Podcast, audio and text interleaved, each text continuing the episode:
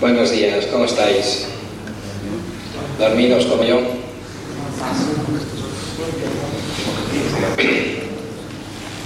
Pues nada, bu- buenos días y bienvenidos a esta pequeña ponencia donde os vamos a contar un poco lo poco o lo mucho que sabemos del mundo de la domótica en general y de la domótica inalámbrica en particular y de la domótica inalámbrica Z-Wave en particular. No sé por qué la ponencia en, el- en la página web del instituto se llama Zigbee contra Z-Wave. ¿Por qué? Hubiera. No, no sé si es que está previsto que haya otra charla de Zigbee después de mí y no me lo habéis contado, Puede ser verdad que ¿eh? pero vamos, esto es como pues, esto es como si yo fuera del Depor y hubierais luego llamado otro del Celta Bueno, nuestra empresa se llama Domótica Da Vinci, llevamos desde el año 2008 dedicados al, al mundo de la domótica y desde el 2011 eh, dedicados al mundo de la domótica inalámbrica. Eh, y dentro de la domótica inalámbrica, pues bueno, hay varias soluciones y una de ellas es el Z-Wave, que es un, pues un estándar a nivel mundial del que hoy voy a contar algunas cositas, ¿vale? Ah, supongo que vosotros sois sobre todo estudiantes de formación profesional, de, pues, de electrónica, informática, y supongo que tenéis alguna asignatura de domótica, ¿no? ¿Sí? ¿Y qué sabéis de domótica? ¿Habéis escuchado la palabra Z-Wave antes de ahora? Nadie. No, no la habéis escuchado. ¿Y la palabra Zigbee? ¿Tampoco? ¿Y la palabra KNX? Eh, sabe- sabemos lo que es el ETS, no sé.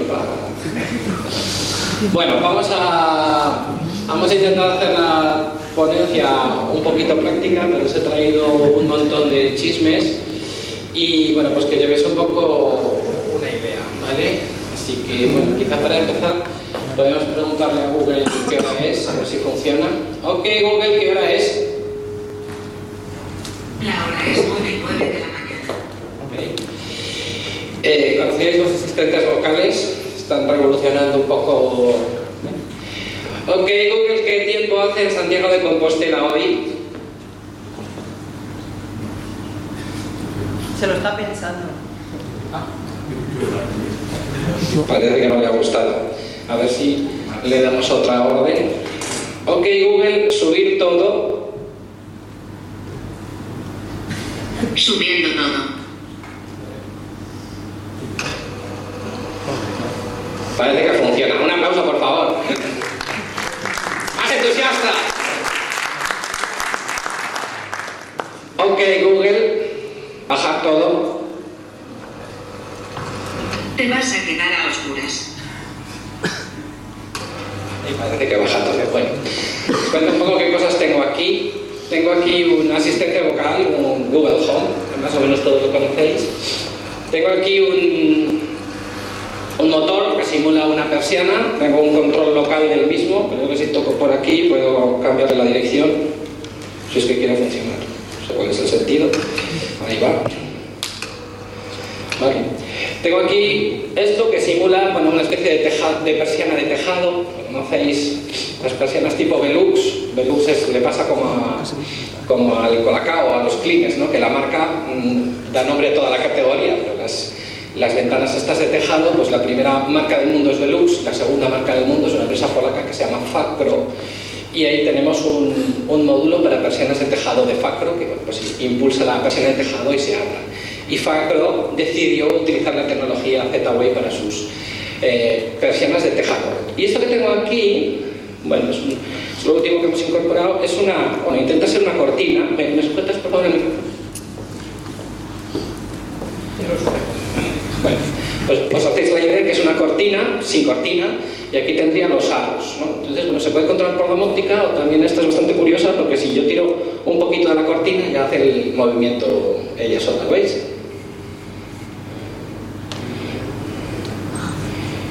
Esto es muy frecuente en hoteles, es una de las cosas que más, que más usan. Entonces, ¿cómo funciona todo esto? Bueno, pues El, que maneja todo este sistema es esto que tengo aquí, es el cerebro que llamamos. Es el controlador domótico. Este es un controlador domótico que por un lado está conectado a internet, por eso está la luz verde, porque tiene conexión buena a internet. Ahí ves el cable, cable internet, el cable amarillo, no sé si se ve. Entonces, por un lado, está conectado a internet y lo puedo manejar desde cualquier sitio del mundo, con una aplicación web, con una aplicación en el móvil, o incluso puedo hacer la integración con Google Home, como habéis visto. ¿Vale? Os voy a enseñar luego cómo se hace. Por un lado está conectado a internet con una red Ethernet aquí, bueno, pues a través de la red de este centro y un router que tengo ahí. Y por otro lado, vía radio en 868 MHz, manda los comandos a los diferentes dispositivos. Entonces, además de manejar las cosas que se mueven, eh, pues puedo manejar luces, como tengo por aquí, eh, puedo manejar detectores de movimiento, detectores de apertura, eh, sensores de humo o sondas de inundación. ¿vale?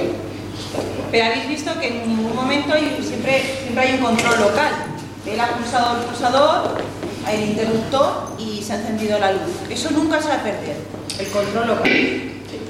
Este sistema está basado en eh, los módulos. un módulo aquí. Está basado en este tipo de pastillas que metemos dentro de las cajas de. dentro de las cajas de mecanismo, ¿eh? aunque no lo creáis, esto que he enseñado. La pastilla No, está es aquí dentro, está aquí ver el dentro de la tamaño, pared, lo puedes pasar por ahí. mecanismo. Que no es nada. ¿Vale? Entonces, este sistema, por ejemplo, frente, al KNX que conocéis vosotros, aunque se caiga la conexión a Internet, aunque deje de funcionar el controlador, aunque no tengamos radio Z-Wave, siempre puedo ir y localmente tocar la tecla y encender o apagar la luz, lo cual es bastante, siempre puedo venir, tocar la tecla y encender o apagar la luz o subir o bajar la persiana, lo cual es bastante interesante porque muchas veces, pues, si tienes una empresa como la nuestra y te llama el cliente y te dice, oye, hoy es domingo y tengo un Porsche de 4x5 y no se ha bajado la persiana y no nos podemos ir a dormir. Ya, pero, si tocas la tecla la persiana se baja. Y "Ah, pues sí, se baja, se baja. Bueno, pues ya voy mañana y te miro porque la escena de al anochecer no se ha bajado la, la, persiana. Sin embargo, con otros sistemas KNX es un poco más todo o nada. El es muy fiable y muy seguro, pero eh, si el sistema deja de funcionar porque falla la fuente de alimentación, o falla el bus o falla algo, normalmente el control local va a dejar de funcionar. ¿De acuerdo? Bueno, y luego además de, dispositivos, ah, digamos, alimentados a 220, pues tenemos una serie de dispositivos inalámbricos, ¿vale? Uno de los problemas principales que tenemos con el mundo de la domótica es que, ah, bueno, para, para poner el, el motor en la persiana o, o la cortina, pues tenemos que llevar fase neutro y tierra, tenemos que alimentar el sistema a 220. Entonces muchas veces eso no es factible y bueno, pues lo podemos hacer con módulos inalámbricos. Por ejemplo, esto es una sonda de, de agua, ¿veis? Tiene pila pila. Vamos a quitar el cartoncillo para que pueda abrir. Y aquí, pues esto lo podemos posar en el suelo y detecta la inundación, ¿vale? Si yo, si yo ahora cojo aquí mis dedos y provoco una inundación, se fija. Se ve. A ver si termina de arrastrar. Un vasito de agua mismo.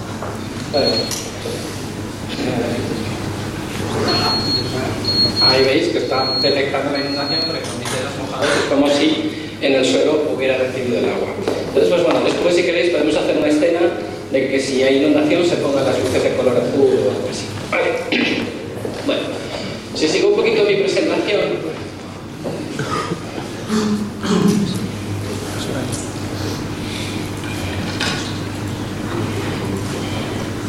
Bueno, pues ya nos hemos presentado un, un poco. a la empresa nuestra se llama Domótica Da Vinci y tenemos una serie de tiendas online del ámbito del Z-Wave. Tenemos Z-Wave España, Z-Wave Portugal, Z-Wave Italia, Z-Wave Eslovenia, Z-Wave Rumanía. ¿eh? Y bueno, pues la verdad es que ahora pues la mayoría de los dispositivos Z-Wave se venden a través de Amazon, como casi todo. Pero durante bastante tiempo pues vendimos bien y, por ejemplo, vendimos mucho en, en Italia. Nuestra empresa se llama Domótica Da Vinci, ella es Miriam Suárez y yo soy José Miguel Rubio, aunque todo el mundo me llama Che. Aunque suene raro, pero sí, Cheva.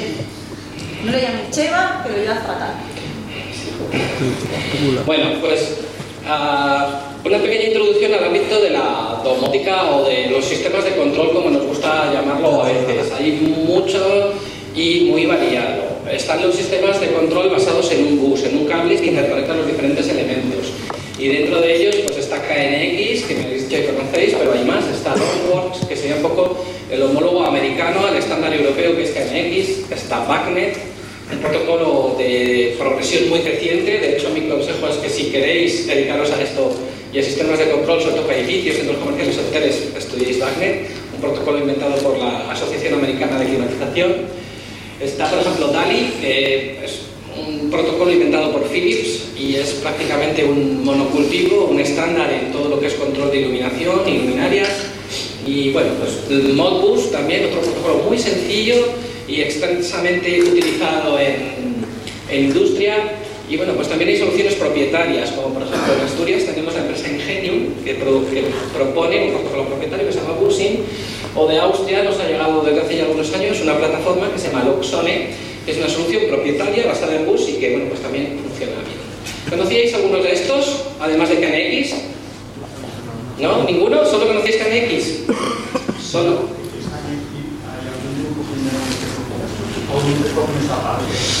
Bueno, pues si, si os gustan los sistemas de control, si os gusta la domótica, eh, yo además de estudiar mucho Z-Wave, que es muy interesante, un poco de publicidad, eh, y el KNX, por supuesto, eh, yo, aunque nuestro ámbito de trabajo sobre todo es hacer Z-Wave, puedo decir que yo soy KNX tutor, no sé si sabéis, están los tres escalones, está el partner, luego el advance y el tercer escalón es el tutor. Yo soy KNX tutor y muchas veces nos salen proyectos y bueno, hay que conocerlos. Pero si queréis abrir un poco el espectro, pues eh, es muy interesante. Eh, DALI, BACnet y Modbus son protocolos a tener en cuenta. Bueno, ¿qué os puedo decir de estos protocolos? ¿O qué os puedo decir de KNX frente a lo que vais a ver del, del Z-Wave? Bueno, el KNX funciona muy bien, es muy sólido, tiene un gran respaldo de la industria. ¿eh? KNX es el estándar europeo de domótica y de sistemas de control por antonomasia, está respaldado por ABB, por Schneider Electric, por Siemens, por los grandes fabricantes. En general tengo que decir que si tú lo pones y lo montas, funciona muy muy bien, es muy sólido y es muy fiable. Lo que ocurre es que es, bueno, voy a decir caro, ellos dicen que es de alto precio, ¿no? Es costoso. Es costoso en precio, es costoso en programación, hay que hacer una serie de cursos, hay que aprender a utilizar el programa ETS que tiene sus licencias y bueno, pues homologarse cuesta. Y luego, pues eh, frente a estos sistemas, pues, pues, lo que os estaba contando antes, eh, yo puedo prácticamente en cualquier sitio, eh, abro la llave, meto la pastilla y la luz pasa a ser una luz que está domotizada. No hay ningún problema. En los sistemas cableados, es mejor hacerlo desde el principio del proyecto. Desde el principio del proyecto se diseña, se decide qué puntos se van a controlar y qué puntos no, dónde van las luces, dónde van los termostatos, dónde van las persianas, qué directores de apertura de puertas y ventanas vas a querer, cómo vas a querer controlar la climatización, etcétera, etcétera. Se meten los tubos y se realiza la instalación. Pero luego es muy costoso y muy dificultoso el cambiar esto. Frente a ello, pues tendríamos los sistemas radio. Los sistemas radio pues, nos permiten no hacer rozas, no hacer obras, no tener que manchar, no tener que pintar. Entonces es muy adecuado para viviendas ya construidas y para rehabilitaciones de bajo impacto, negocios, cosas así. Dicho esto, también esto, como la domótica está empezando a entrar en, en, en segmentos medios, medio altos de, la promoción inmobiliaria, eh, pues nosotros estamos viendo que incluso en vivienda nueva y en promoción inmobiliaria está entrando esto. ¿Puedes arreglar? Estoy haciendo antes. Por ejemplo, nosotros hemos hecho una promoción en la primera parte del año, fue Girola de 80 viviendas. Y nos piden pues, 400 viviendas en Sabadell, etcétera, etcétera. Tanto para pisos como para um, adosados, chalés. Pues eh, esto está, está llegando y está gustando, ¿vale? Porque al final del día, con esta domótica inalámbrica, el promotor, el constructor, el proyectista, el electricista casi construye la casa igual que si no lleva la domótica y en el último momento metemos esta domótica inalámbrica y ya está.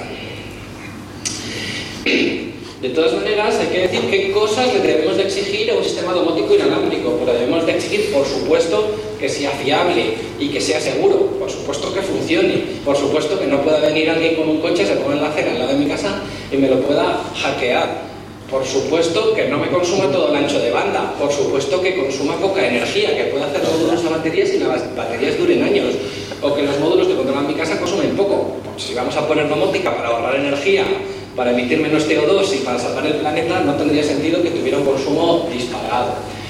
Que tuviera un precio adecuado, que no sea excesivamente caro, que sea abordable, no puede ser que valga más el envoltorio que la carta, por supuesto. Y que tengamos una cierta protección de la inversión. ¿Esto qué significa? Pues que si yo decido invertir mil o dos mil o tres mil euros en domótica en mi casa, si una empresa cierra, no me quede colgado con todo el equipo. A día de hoy, si yo decido instalar en mi casa Deltador o Luxone o Batio o Ingenium, si cualquiera de esas empresas cierra, nadie me va a dar soporte a la domótica en mi casa. Entonces, tiene que haber una cierta protección de la inversión. Por ejemplo, con el Z-Wave tienes protección de la inversión porque hay 800 fabricantes en el mundo. Con KNX pasa un poco lo mismo. Si yo se me rompe el módulo de persianas de ABB, puedo comprarme el módulo de persianas de Schneider Electric, lo pongo y funciona. Tengo mi inversión un poco protegida para que no se quede obsoleta o no se quede Y por supuesto tiene que ser interoperable y escalable. ¿Qué significa interoperable? Pues que la domótica que yo tenga en mi casa sea compatible con las cosas nuevas que van saliendo. Por ejemplo, el Google Home, por ejemplo, el Alexa. Tiene que, ser, tiene que haber una interoperabilidad sencilla.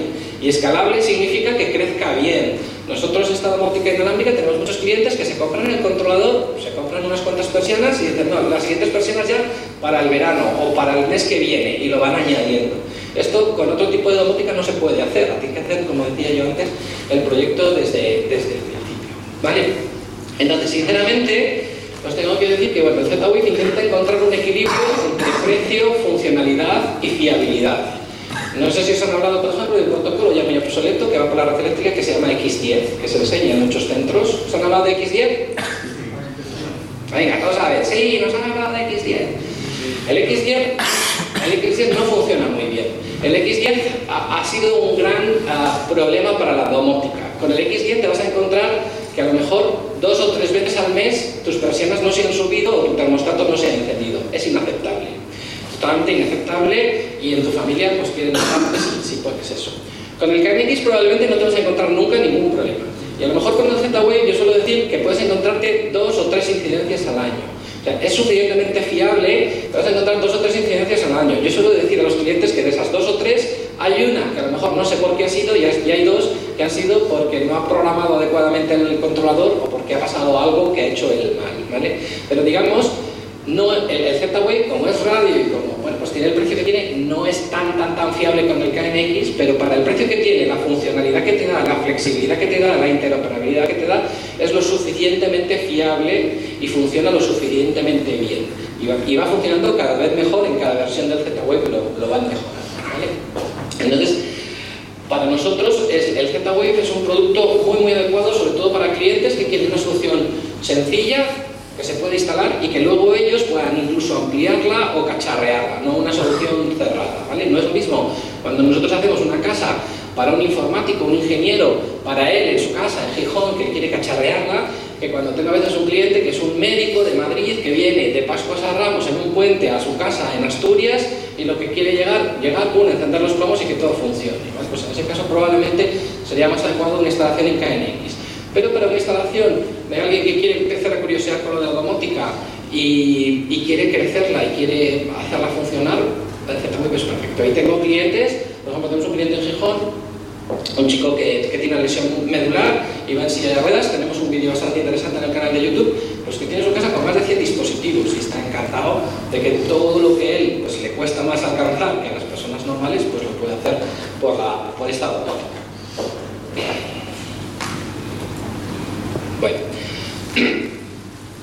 El reino de robótica inalámbrica. Bueno, si vais un poco, si vais a las ferias, si vais al Mobile World Congress o vais al Consumer Electronic Show, al CES en Las Vegas, encontraréis que hay una playa de un universo, cientos de soluciones de domótica vía radio, muchas basadas en 433 MHz, muchas basadas en 868.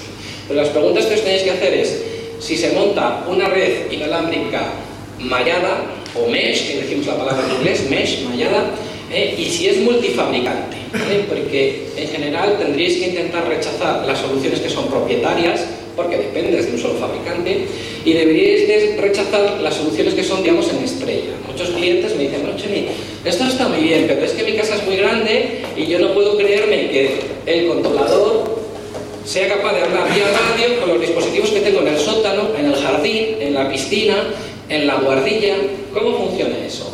Bueno, pues estos sistemas son MES, son mallados. Mallado significa que si el controlador manda un telegrama, por ejemplo, a este dimmer, y este dimmer se lo puede mandar a este enchufe, y este enchufe se lo puede mandar a este sensor, hasta cuatro saltos.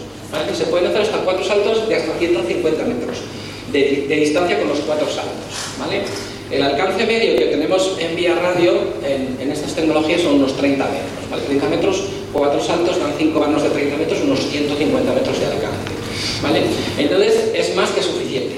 Entonces, si cogemos todo ese universo, toda esa playa de sistemas inalámbricos que, que, se proponen en el mercado y lo, y lo, filtramos por aquellos que sean multifabricantes y monte mañana solo nos quedan estos de aquí. ¿vale? Voy a decir unas pequeñas palabras de cada uno de ellos antes de pasarme a entrar un poco en los detalles del, del Z-Wave. El primero que quiero hablaros es Zigbee. ¿vale? Zigbee es un protocolo que como protocolo me gusta más que el, que el Z-Wave. Zigbee puede hacer una red de hasta 65.000 dispositivos. ¿vale? Para que os hagáis una idea, Z-Wave solo puede hacer una red de hasta 252 dispositivos, que por una casa ya está muy bien, pero tiene restricciones. Entonces, Zigbee es un, es un gran protocolo y funciona muy bien. Solo tiene dos problemas. El primer problema es que Zigbee funciona en 2,4 GHz. 1, 2, 3, respondo otra vez. ¿Qué cosas funcionan a 2,4 GHz? La Wi-Fi, el Bluetooth, el microondas de mi casa también, el girotron funciona a 2,4 GHz, ¿vale? Entonces, dependiendo de dónde vivas, si vives en medio del campo o en una urbanización, bueno, más o menos puede ser, pero si vives en el centro de la ciudad, aquí mismo en Santiago estoy seguro, tú abres la wifi y hay un montón de wifi alrededor tuyo. Es una red muy saturada y con eso tiene un poco de problema Zigbee. Ese es el primer problema.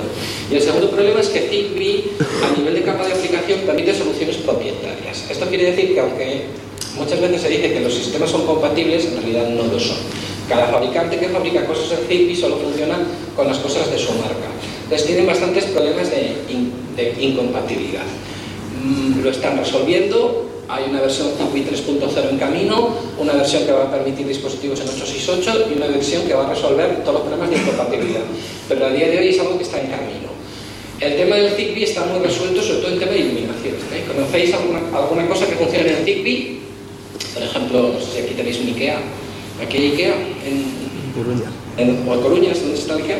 ¿Conocéis las luces del IKEA? Las luces domóticas del IKEA, que se llaman Trafi, funcionan en Zigbee. A lo mejor algunos de vosotros habéis visto las luces de Philips, unas luces que se llaman Philips UE, escrito H-UE, Philips Hue, que dicen algunos, que también funcionan muy, muy bien. Pues esas luces funcionan en, en Zigbee y bueno, hay muchas otras cosas que funcionan en Zigbee. Entonces, bueno, pues es uno de los grandes competidores del, del Z-Wave, con los pros y con los contras que he dicho. Hay otro protocolo que se llama EnOcean. ¿Alguien había escuchado la palabra EnOcean antes de ahora? EnOcean es un spin-off de, de, Siemens, una, una, empresa derivada de Siemens, alemanes. Viene todo muy derivado del mundo KNX. Bueno, ellos inventaron un protocolo en 868, multifabricante y mallado, y lo más interesante es que son, tienen dispositivos, tienen sensores sin pilas, tienen sensores batteryless, lo que llaman consiguen hacer energy harvesting o captura de la energía. Tienen detectores de apertura de puertas y ventanas, como este que tengo yo aquí, por ejemplo, ¿eh? como este detector de apertura de puerta y ventana que yo pueda tener aquí, o como este otro que yo pueda tener por aquí. ¿Lo veis? Pero tienen una pequeña célula fotovoltaica y entonces no necesitan pilas. O tienen dispositivos pulsadores que con la propia energía de tu pulsar hace clic y son capaces de mandar un telegrama. Y eso los hace bastante atractivos, es bastante verde, bastante energético. Sí, aquí está.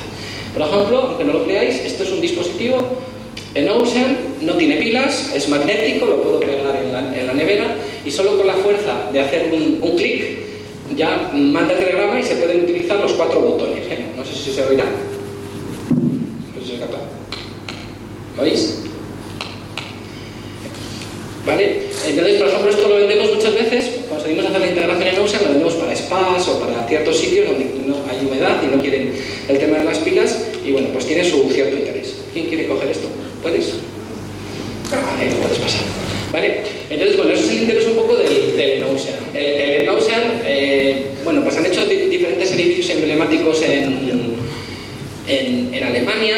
Una vez me pasó que fui a un, al mayor ma- mayorista de material eléctrico en Asturias y le, hacerles una presentación Z-Wave y cuando termina la presentación me dicen, muy bien, Chemi, nos lo tratas muy bien, pero nosotros tenemos todo, todo el almacén, lo tienen con Enoxen. Tienen un almacén enorme y tienen unos pulsadores de estos sin batería para que cuando el empleado entra en, en el pasillito para coger el material, lo pulsa y solo se enciende la luminaria de ese pasillo y no la de, todo, no la de toda la nave, ¿vale?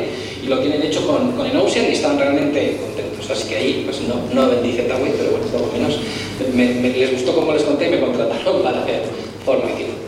Entonces, bueno, pues en Ocean, mm, puedo decir cosas muy buenas de comparado con el Z-Wave, que tiene menos popularidad porque no es tan popular en Estados Unidos, ni en Asia, ni en Latinoamérica, y los productos son un poquito más caros que, que los productos Z-Wave.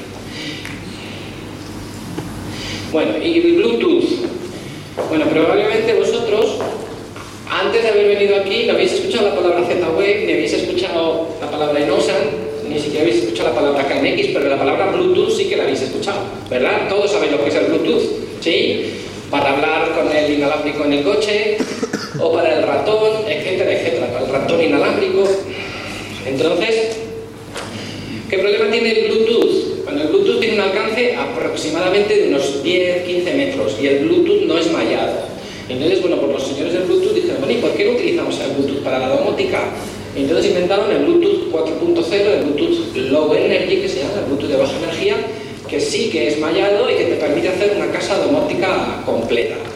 Entonces, bueno, pues esto, estos del Bluetooth 4.0 yo creo que tienen una cosa muy buena, y es que la capa marketing la tienen hecha.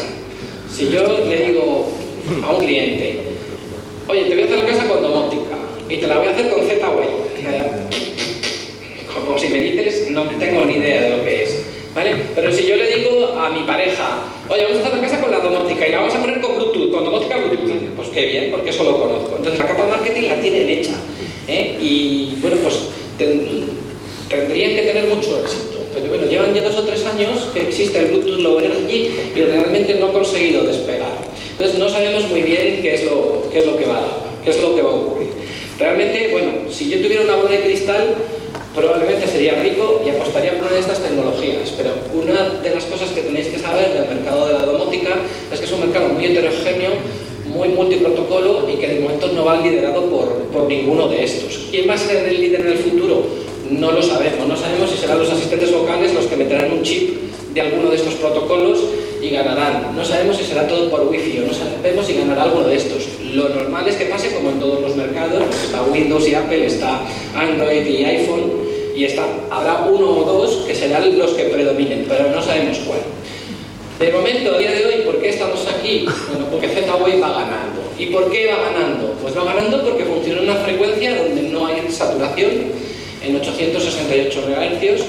Va ganando porque a día de hoy tenemos más de 3.000 productos homologados con el sello Z-Wave compatibles y más de 800 produ- eh, productores, más de 800 ah, fabricantes de Z-Wave eh, en el mundo. ¿vale? Y tenemos una gama, un ecosistema de productos que no puede presumir de él pues prácticamente, prácticamente nadie. Bueno, aquí esa transparencia compara un poco los sistemas, bueno, ya lo he ido contando.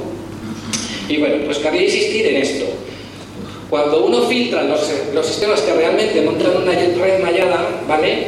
Ah, realmente nos queda solo Zigbee, Z-Wave y, eh, y. ¿eh? Y tengo que decir que el Enoxian no es realmente una red mallada del todo y el Bluetooth 4.0 tampoco. Lo intentan, pero no, no es perfecto.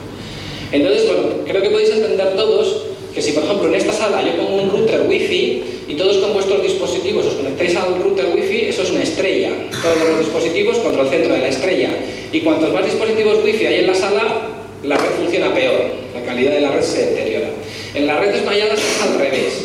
En las redes malladas, como los dispositivos montan la malla, según voy añadiendo dispositivos, cada vez que añado más dispositivos, la red funciona mejor.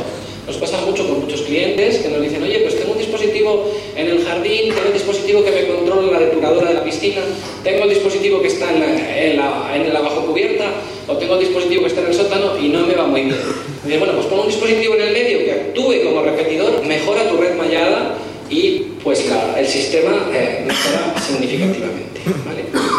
Bueno, aquí una pequeña transparencia que muestra el tema de la interoperabilidad, ya lo he contado, lo más interesante es que sobre todo Z-Wave a nivel de capa física, a nivel de capa de red y a nivel de, aplica de capa de aplicación y a nivel de capa de aplicación te permite hacer lo que quieras, ¿vale? Te da la capa de aplicación, te permite hacer lo que quieras. Entonces los fabricantes han hecho soluciones propietarias que no son interoperables. Entonces, bueno, pues ya le he contado un poco cuál es el interés del Z-Wave. Por supuesto, se puede consultar el estado de los nodos. Es bidireccional. Si yo subo o bajo la persiana a mano, si yo enciendo o apago la luz a mano, lo vamos a ver después, el sistema sabe cuál es la situación de cada uno de mis elementos. La entrega de mensajes es ver- verificada, hay una acknowledge, hay una aceptación de los mensajes, en KNX, por ejemplo, en en X10 no lo hay. Se monta una red mallada y funciona en una frecuencia que no está saturada, ¿vale? En los 868 MHz que no colisiona con las, con las redes Wi-Fi. 800 fabricantes en el mundo y más de 3.000 productos comerciales homologados. Esto es un ecosistema de producto que no hay ningún otro estándar de domótica inalámbrica, multifabricante y mallada del que pueda presumir, ¿vale? Bueno, tenéis que saber, he dicho, los productos tienen su sello que te dice que están certificados Z-Wave. ¿eh? Yo me compro, me compro, por ejemplo, este foco que es Z-Wave y viene aquí con un sello que pone Z-Wave Plus, ¿vale? Están homologados. Bueno, pues efectivamente hay una base de datos donde se puede consultar los detalles técnicos de cada producto y los detalles técnicos de su homologación, ¿vale? La Z-Wave Alliance se preocupa de que haya una, una base de datos con, con esa información, ¿vale? Pues esto ya lo he contado, la interoperabilidad es genial. ¿Cuál es otro éxitos del, del Z-Wave? Bueno, pues el precio adecuado.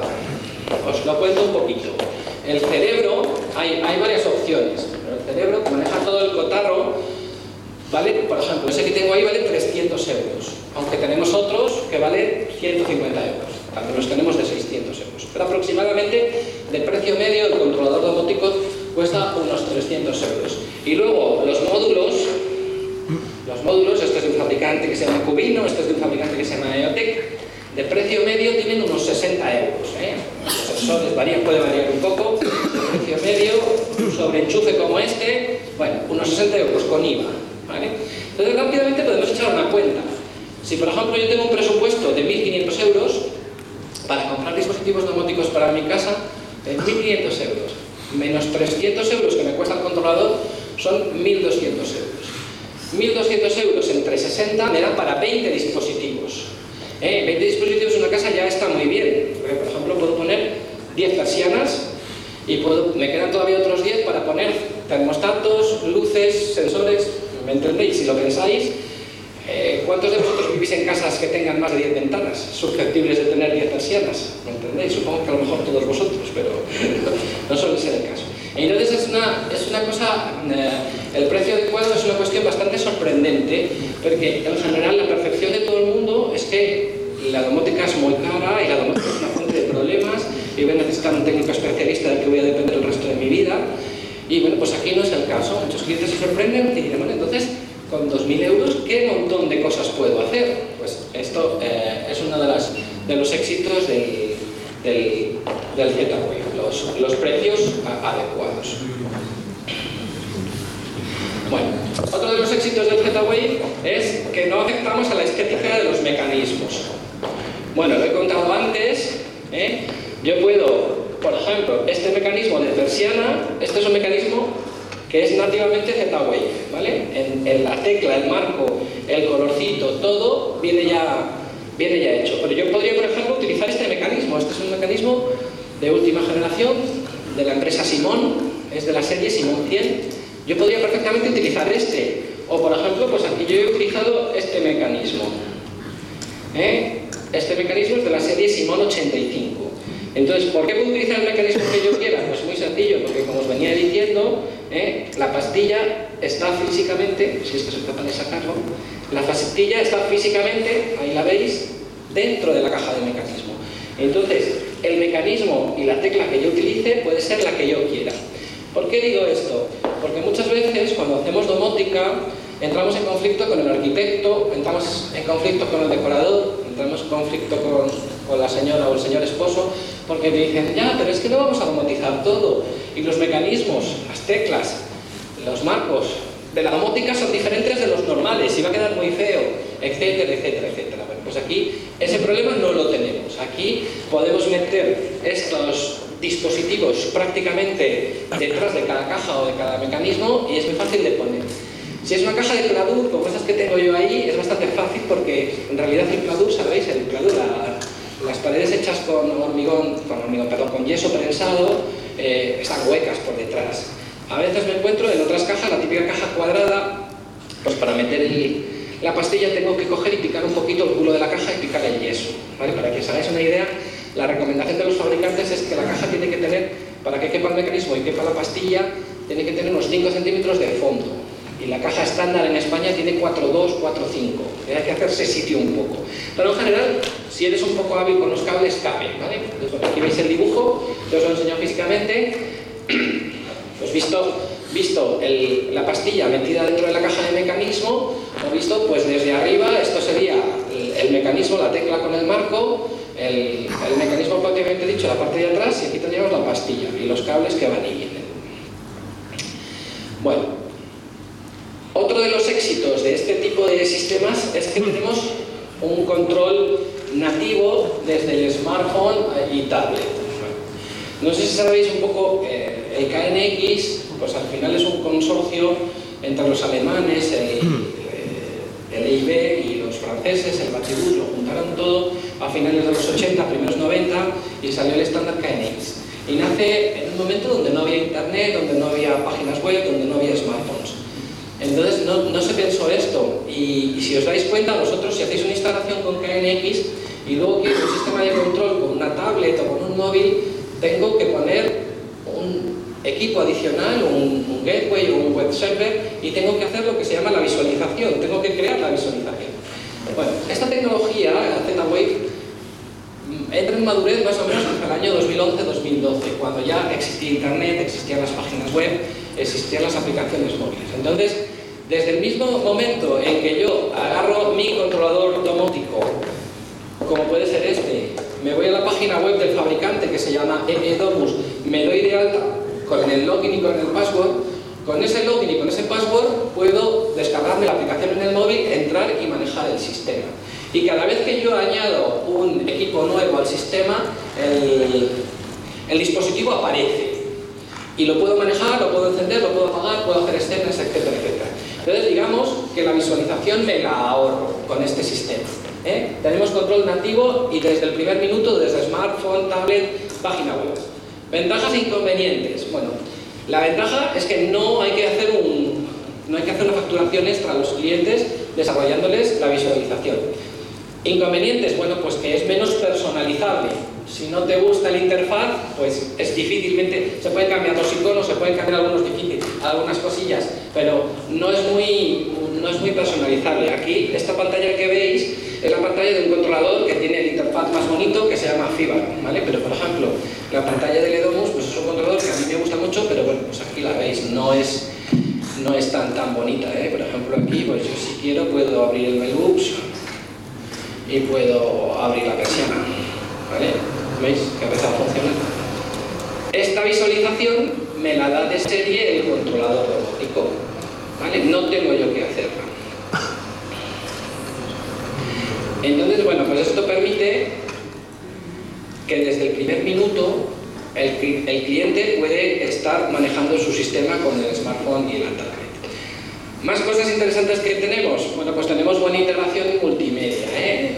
El típico ejemplo que pongo siempre es abro la puerta y me pones la canción de Juanes. ¿no? Pues ahora con los asistentes vocales pues es bastante fácil hacer una escena de que cuando yo llegue a casa me ponga no sé qué o cuando por la mañana me pongo la radio favorita. ¿vale? Es, es, bastante fácil de hacer y hay muy buenas posibilidades de integración multimedia. Y hay muy buenas eh, posibilidades de integración audio-vídeo. Eh, seguramente todos conozcáis Spotify. Bueno, pues si tienes tu cuenta de Spotify, hacer que tu domótica reproduzca una lista de Spotify a través de tus altavoces o tus, tus asistentes vocales es bastante sencillo. ¿vale? Y luego tenemos muy buena integración con los sistemas de aire acondicionado y de climatización. Eh, esto, por ejemplo, pues a lo mejor en, en, Asturias, en Galicia, no es tan tan importante, pero en el, en el sur de España, pues hoy por hoy, como están las cosas, se pelan de calor desde abril hasta octubre y gastan mucho en aire acondicionado. Entonces tenemos muchos escenarios donde lo que los clientes tienen son los típicos splits en la pared, ¿sabéis lo que son los splits de aire acondicionado? Que los manejan con un mando a distancia. Y quieren meterle domótica a eso para no dejarse el aire acondicionado encendido cuando se marchan o para encenderlo antes de llegar y que la casa esté fresquita cuando llegue. Bueno, pues es bastante fácil poner emisores de infrarrojos que simulan el mando a distancia controlados por Z-Wave y podemos tener esta, esta integración. Es bastante sencillo y bastante interesante. Y luego tenemos una integración con cosas de terceros. Eh, yo suelo decir que lo que ocurre con la Z-Wave es que está plagado de frikis como yo y cualquier cosa más o menos interesante que sale, lo que queremos hacer rápidamente es integrarla. Antes os he hablado de las luces Philips Hue, que son las de abajo a la izquierda, muy interesantes. Pues queremos manejar las luces Philips Hue, que bueno, aunque funcionan con Zigbee, pero tienen un bridge que es vapor TCP/IP, lo podemos integrar. Podemos integrar, arriba a la derecha, hay una estación meteorológica francesa que se llama Netatmo, muy popular, mucho diseño, muy interesante, pues lo quiero integrar. Abajo a la derecha hay un termostato de Netatmo, o arriba a la izquierda hay un termostato que se llama Nest, que lo compró, lo compró Google. Pues también, yo quiero tener ese termostato porque es muy bonito, tiene una rueda que gira, pero lo quiero integrar con mi domótica. Bueno, pues todos estos controladores y todos estos sistemas, como os decía antes, como han nacido a partir del año 2011-2012, eh, siempre, y, están basados en un controlador, es muy fácil conseguir la integración, ¿vale? Tú dentro del controlador puedes, puedes conseguir de una manera muy sencilla la integración. ¿eh? Por ejemplo, este es un pantallazo del controlador Edomus. Si yo me compro el videoportero Dorber, que es un videoportero muy interesante que se vende en el mercado, un videoportero IP a través del cual yo puedo ver al repartidor de Amazon cuando me llama, hablar con él, abrirle la puerta, pues yo solo quiero integrar con mi domótica. Bueno, pues en general lo que os puedo decir es que todas estas integraciones consisten en que tú vas a la tienda, te compras el termostatones, el videoportero Doppler, la estación meteorológica Netatmo, las luces Philips Hue, lo que sea. Tú te lo compras y lo instalas. En general estas empresas o grandes multinacionales están muy bien trabajados y cualquier usuario se lo puede instalar. Y finalmente lo que tiene es una aplicación, la de las Philips Hue, o una aplicación, la del videoportero Doppler, y lo puede manejar desde su móvil con su login y su password. ¿Cómo hacemos la integración con la domótica? Pues muy sencillo, te vienes a esta pantalla, le dices, ¡pla! Tengo un videoportero Doppler. El sistema ya sabe todo lo que tiene que hacer, te pregunta tu nombre de usuario, te pregunta tu contraseña y listo. Queda perfectamente integrado, ¿vale? Entonces, eh, bueno, pues es muy interesante. Yo, por ejemplo, en mi casa tengo el videoportero este y yo con eso consigo que cuando tocan a la puerta desde fuera, además de que la aplicación nativa de Doppler me avisa, pues dentro de la casa, el, el Google Home te dice en todas las habitaciones donde está, llama a la puerta, en otro sitio consigo que, siga una, eh, que suene una sirena, en otro sitio haciendo una lucecita, puedo hacer, lo que quiera y puedo conseguir esa integración. Y de nuevo, otro de los éxitos del Z-Wave es que ni las soluciones propietarias como Ingenium, Loxone, ni sistemas como KNX pueden presumir de tener este nivel de integración. ¿Eh? No sé lo que os habrán enseñado de KNX, pues no sé si os han enseñado a manejar el KNX con el Google Home o si os han enseñado cómo se puede integrar el termostato eh, de Nest con el KNX. Son cosas que se pueden hacer, pero es bastante caro y bastante complejo. Sin embargo, aquí, como hay una comunidad muy grande de desarrolladores alrededor, yo suelo decir que cuando sale algo interesante, alguien consigue integrarlo. Bueno, pues este es otro de los éxitos del, del, Z-Wave. Por ejemplo, este es otro pantallazo de otro controlador. Aquí veis que puedo integrar las Philips Hue, aquí veis que puedo integrar cosas de Gaussian, aquí veis que puedo integrar X10, aquí veis que puedo integrar un sistema de audio multiroom que se llama Sonos, puedo integrar el termostato Nest, etcétera, Luego lo vamos a ver. Bueno, y finalmente, pues tenemos buena integración con terceros desde, bueno, yo digo que a la peña le encanta medirse. ¿Eh? ¿Cuántos de vosotros lleva un, un, wearable de estos que te mide los pasos y te mide la actividad y te mide el sueño? A ver, levantad la mano. ¿Cuántos lo llevan? Levantad la mano sin miedo. ¿Vale? Yo digo, a la peña le encanta medirse. Bueno, se puede integrar los wearables, se puede integrar la robótica de servicio. ¿Cuántos de vosotros no tenéis en casa un robot de estos que barren tipo rumba? ¿Tenéis? ¿Sabéis de lo que hablo? se puede integrar para hacer que cuando yo me vaya de casa y ponga la alarma, el robot sepa que no hay nadie y se ponga a barrer. Se puede hacer la integración. Y por supuesto se puede hacer la integración con los asistentes vocales, ¿vale? El otro día anuncio por ahí que uno explicaba, deja de decirle tonterías a tu asistente vocal y pon domótica. ¿Por qué? Porque si no tienes domótica, ¿qué cosas puedes hacer con el asistente vocal? Puedes pedirle la hora, puedes preguntarle el tiempo, puedes pedirle las noticias, puedes pedirle que te ponga música, que te ponga la radio, puedes pedirle una cuenta atrás cuando estás co- cocinando, pero realmente lo interesante es, pues, eh, tengo clientes que realmente tienen esas rutinas que llegan y dicen, tal, tal, buenos días. Y pues se colocan las persianas en su sitio, las luces, le dicen las noticias, hace una rutina muy interesante. Entonces, bueno, para nosotros pienso que por lo que cuestan los asistentes locales, realmente está siendo un poco una, una revolución o una gran promoción de, de lo que son los sistemas domóticos, ¿vale? Dicho todo esto, os puedo contar la anécdota que dice que el año pasado la tasa de devolución de Google Home y de Alexa en Estados Unidos fue altísima, por encima del 50%, ¿no? porque vistos los anuncios, muchos americanos lo compraban, ponían el controlador y le decían, Alexa, baja las persianas, y las persianas no se bajaban. Creo que sabéis, entendéis, entendéis por qué. Bueno, entonces, ¿qué cosas puedo hacer con el Z-Wave? Pues puedo cubrir perfectamente los cuatro pilares de la domótica.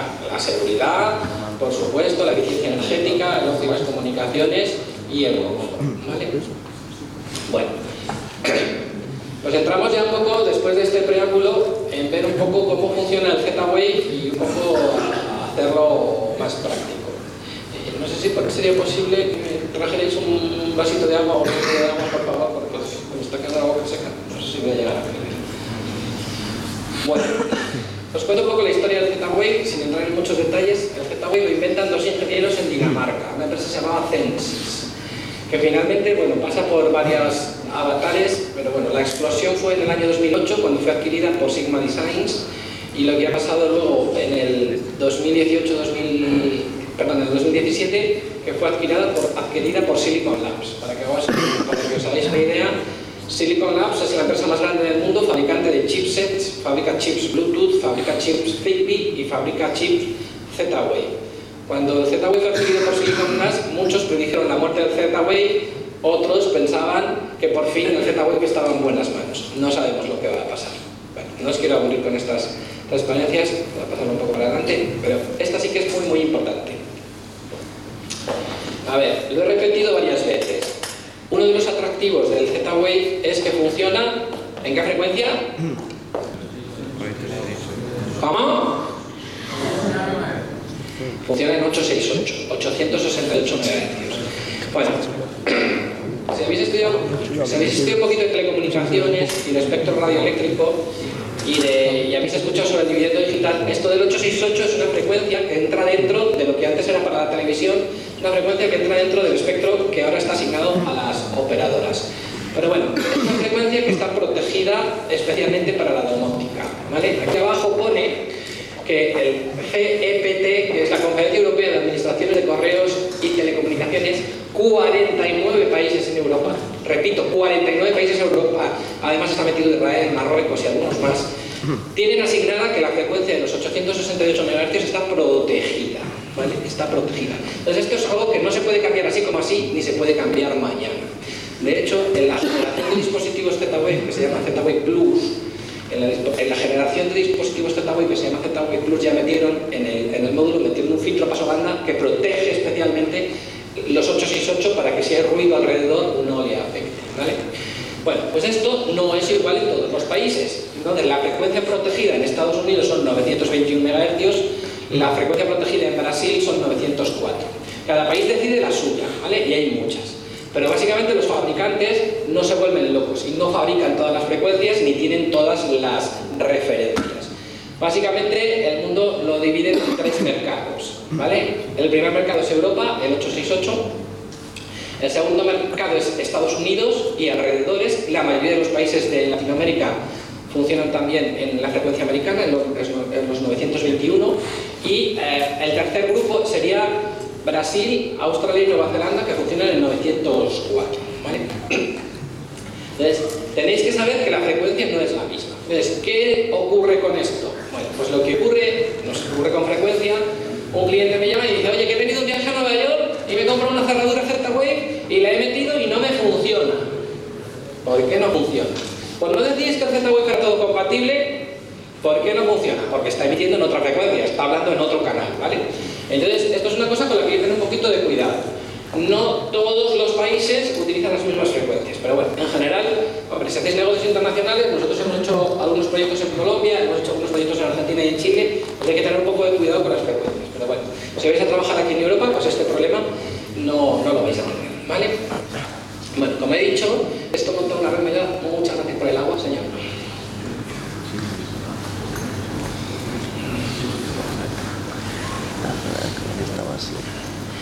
Esto monta una red mediana donde los nodos se, ayudan unos a otros, ¿vale? Bueno. Si yo miro, por ejemplo, el controlador que tengo aquí, puedo ver la matriz radio, ¿vale?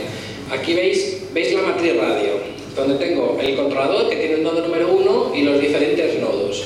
Y aquí me dice cómo se comunican entre ellos. Aquí, como es una red muy pequeña, digamos que el controlador tiene una visión directa con todos los nodos. ¿Lo veis? El 1 se ve en directo, es, es los cuadrados azules, se ve en directo con el 8, con el 9, con el 10, con el 11, con el 12. Lo, lo veis ahí. Cuando tenemos una red más grande no ocurre así. Tenemos que ver un poco los, los caminos. ¿eh? Si por ejemplo, vamos a cambiar de controlador. Os voy a enseñar el controlador de mi casa. Bueno, esto puede ser un poco invasivo, pero me da igual. Ahí. Esta es mi casa, veis aquí la entrada, está ahí el perro ahora mismo. Esto es, esto es tiempo real. Vamos a ver la matriz de mi casa. Como veis tengo unos poquitos dispositivos, parece que me dedico a esto. Esta es una matriz muchísimo más compleja. ¿eh? Aquí tengo, tengo, por ejemplo, este módulo que se llama temperatura puerta del cenador. Sea, es un cenador que tengo un poco alejado y su ruta va por aquí. El círculo verde con el número significa cuál es la última ruta. Pues la ruta va a través del nodo número 25. El nodo número 25 es una bombilla que hay por ahí en la oficina. ¿vale? Entonces, bueno, pues esto es lo que significa o la traducción del tema de la red mallada. ¿eh? Cuando lo pinto así, bueno, pues si vemos las tripas del controlador, es lo que os acabo de enseñar. Bueno, entonces, ¿qué os puedo contar? En general, lo que pretende la Z-Wi-Fi Alliance, lo que pretenden los fabricantes, es que el tema de la red mallada sea transparente. Tú añades los dispositivos, los tiras por tu casa y que la red se apañe ella sola. Que sea transparente para el usuario. A mí eso no me convence mucho. Yo como instalador y como profesional prefiero que el controlador me muestre la red mallada y si algún nodo tiene problemas, pueda yo ver el camino y pueda ver por dónde le puedo ayudar a mejorar el camino. Pero bueno, tengo que decir que está muy bien que en las nuevas generaciones cada vez los nodos son más potentes, cada vez tienen más alcance y cada vez me tengo que preocupar menos de mejorar y de arreglar la red mallada en las instalaciones. ¿Vale? Bueno, sobre controladores, pues ya os he dicho, aquí tenemos uno, este es un controlador de marca de, de marca EE Domus, EE Domus, repito, escrito con doble E. Es un controlador que mm, es de una empresa francesa y nos gusta mucho porque es un controlador que es muy compatible con todo el ecosistema de productos, que presenta muy buenas integraciones y que es muy muy sólido y funciona muy bien el servicio en la nube y bueno, pues ya veis que, que bueno, pues puedo cambiar de uno a otro, etc. Pero bueno, no quita que hay un universo de controladores bastante interesante y podéis, ah, y podéis utilizar el que, el que más os guste. Bueno, en cuanto a sensores, pues tenemos una gama bastante interesante de sensores, detectores de movimiento, eh, detectores de apertura.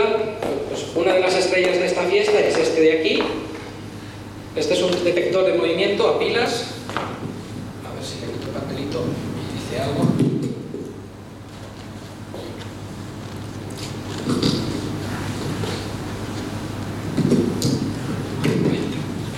¿Vale? Le llamamos el ojo del halcón. ¿Lo veis? Tiene, tiene un soporte que es como el de una pelota de tenis.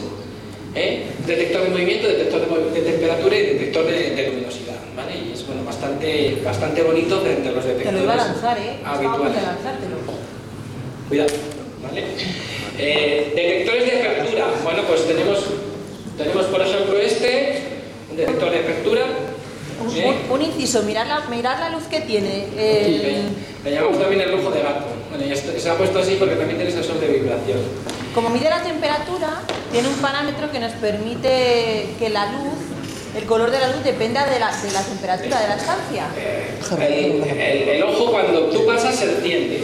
Se enciende más, más azul si hace frío y más rojo si hace calor. ¿vale? De hecho, tuve un cliente italiano que me llamó y me dijo, mi sensor, de, mi multisensor se ha roto, porque yo antes pasaba por delante y se ponía verde y ahora paso por delante y se pone rojo, tiene algún problema. Me digo, ¿dónde vives? Dice, en el sur de Italia. ¿Qué temperatura hace? Dice, hombre, 40 grados a la sombra. Digo, pues es que tiene que funcionar así, ¿no? Es, es curioso. Y eso que estáis haciendo de moverlo, nos pasó el caso de un profesor de universidad que le gustaba probar cosas en casa y también en la universidad y se lo echaba en la mochila y él iba en moto.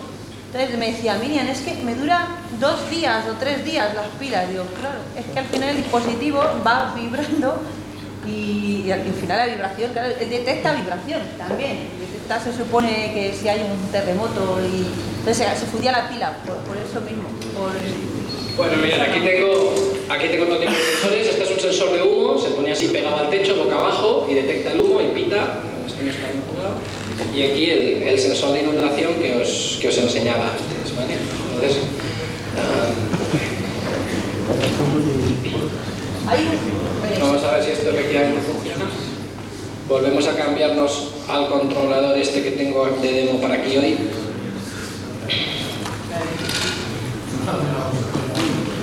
Esto también es un sensor de inundación. A batería. Se supone que la batería le dura 10 años y luego hay que tirarlo, claro. Pero no voy a pasar. Es un sensor de inundación, tal cual. De unos, una empresa... ¿Pensáis de qué empresa es? ¿De qué país es? Ah, Sueca. Sueca. Bueno, mirad, por ejemplo, ¿veis allá arriba a la, a la derecha? Tengo el sensor de inundación. Pone que está todo bien. Vamos a volver a provocar la inundación. Ahí he provocado la inundación. ¿Y veis allá arriba a la derecha que se ha puesto en modo alarma? ¿Lo veis? Pues esto es la, la inundación. ¿Y queréis pasarlo para verlo? Me encanta dar cosas al público. Aquí esto no...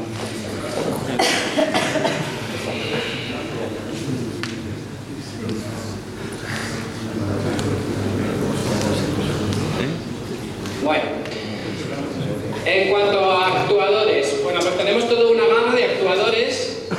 de módulos ocultos para actuar sobre cosas, para abrir persianas, para abrir cortinas, para abrir persianas de velux, o para encender luces, o para poner el río en marcha. A ver. Una de las estrellas de esta fiesta son los sobreenchufes. ¿Por qué, ¿Por qué nos gustan los sobreenchufes? Porque tú puedes esto, ir a un enchufe cualquiera, lo enchufas y sobre ello enchufas el radiador, enchufas la cafetera, enchufas lo quieras y tienes un control local con el botoncillo y tienes un control domótico. Entonces, bueno, pues es bastante interesante el utilizar los sobreenchufes. Este particular es pornográficamente feo, pero los tenemos muy bonitos y con mucho diseño. Bueno, que sepáis que tenemos una gama completa de... ¿Queréis ver el El enchufe? dinosaurio de los enchufes. Vale, ahora, ahora lo vamos a probar. Tenéis que buscar un, un enchufe por ahí.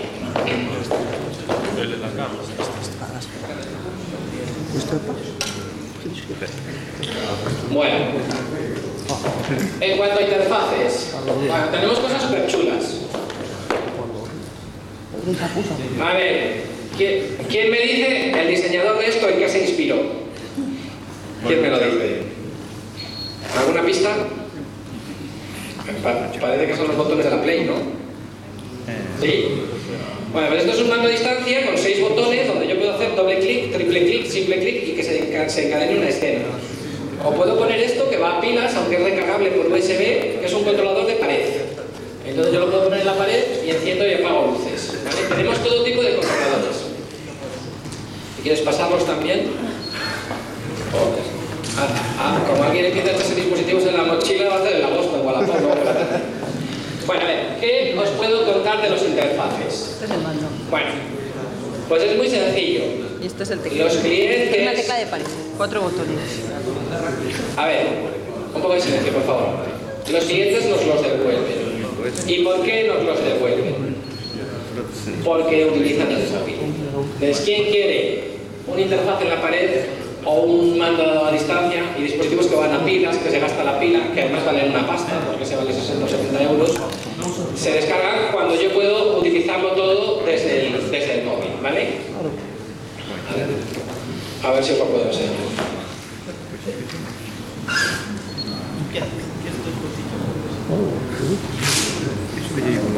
Más el, mando ese pone que tiene seis botones y puedes hacer pulsación corta, pulsación larga, pulsación. ¿Quién se va a acordar que cruz, pulsación larga es enciéndete la luz del garaje? De lo normal es que la gente se acuerde de dos, tres funciones en un solo dispositivo, como mucho. De luego se monta un poster gate porque empiezan a darle al botón cruz y dicen, ostras, si era la cruz que se encendía la puerta del garaje o se apagaba la luz del baño. Claro, entonces, ¿quién quiere, ¿quién quiere eso cuando yo quiero? Exacto. ¿Veis? Le doy a apagar y la luz se apaga. Entonces, ¿quién, quiere el mando cuando tengo luz? O cuando tengo el asistente vocal, ¿vale? Entonces, ah, bueno, pues no quiero tampoco aburriros demasiado. Bueno, es- también es verdad que ha sido un cambio generacional. Cuando vamos a una vivienda y hablamos con el padre o con la madre, dicen quiero mando y el hijo nos mira o la hija nos dice, mira, no, a mí no me pongan mando que yo voy con mi móvil a todos los... O sea, que vivi- vivir pegados a un teléfono móvil, pues ya vivimos todos. Entonces, el resumen. Interfaces para el usuario tenemos de todos los colores, pantallas táctiles, eh, mandos, bot- botoneras. Mm, la mejor solución, muchas veces hoy por hoy, que es una cosa sencilla, muchos clientes se compran una tablet barata, la atornillan a la pared de alguna manera con el cargador y le ponen la aplicación y ya con eso lo, lo manejan. Y eso es muy, muy barato. ¿eh? No sé, no sé si habéis tenido la oportunidad de practicar con alguna pantalla táctil KNX o alguna interfaz KNX, pero a día de hoy lo más barato es poner la aplicación y poner una, una pantalla con Android o algo así. Bueno, aquí tenéis más ejemplos de interfaces, realmente están currados, ¿eh? Tienen muchísimo diseño y son muy bonitos. Este, por ejemplo, lo sacas de la pared con un imán, tienes tus botones, este de aquí circular lo giras así con el dedo y regulas, pero nada, nada como sacar el móvil del bolsillo. Bueno, en cuanto a metering, metering significa medidas de consumo, saber cuánto consumen las cosas. Bueno, pues en general tengo que decir que casi todos los aparatos que he puesto aquí, que encienden una luz o mueven una persiana, miden el consumo del dispositivo que controlan. Así que, bueno, para metering tenemos bastantes cosas. Y si no, tenemos aparatos con piezas alfanimétricas que podemos poner en el cuadro eléctrico y miden perfectamente el consumo.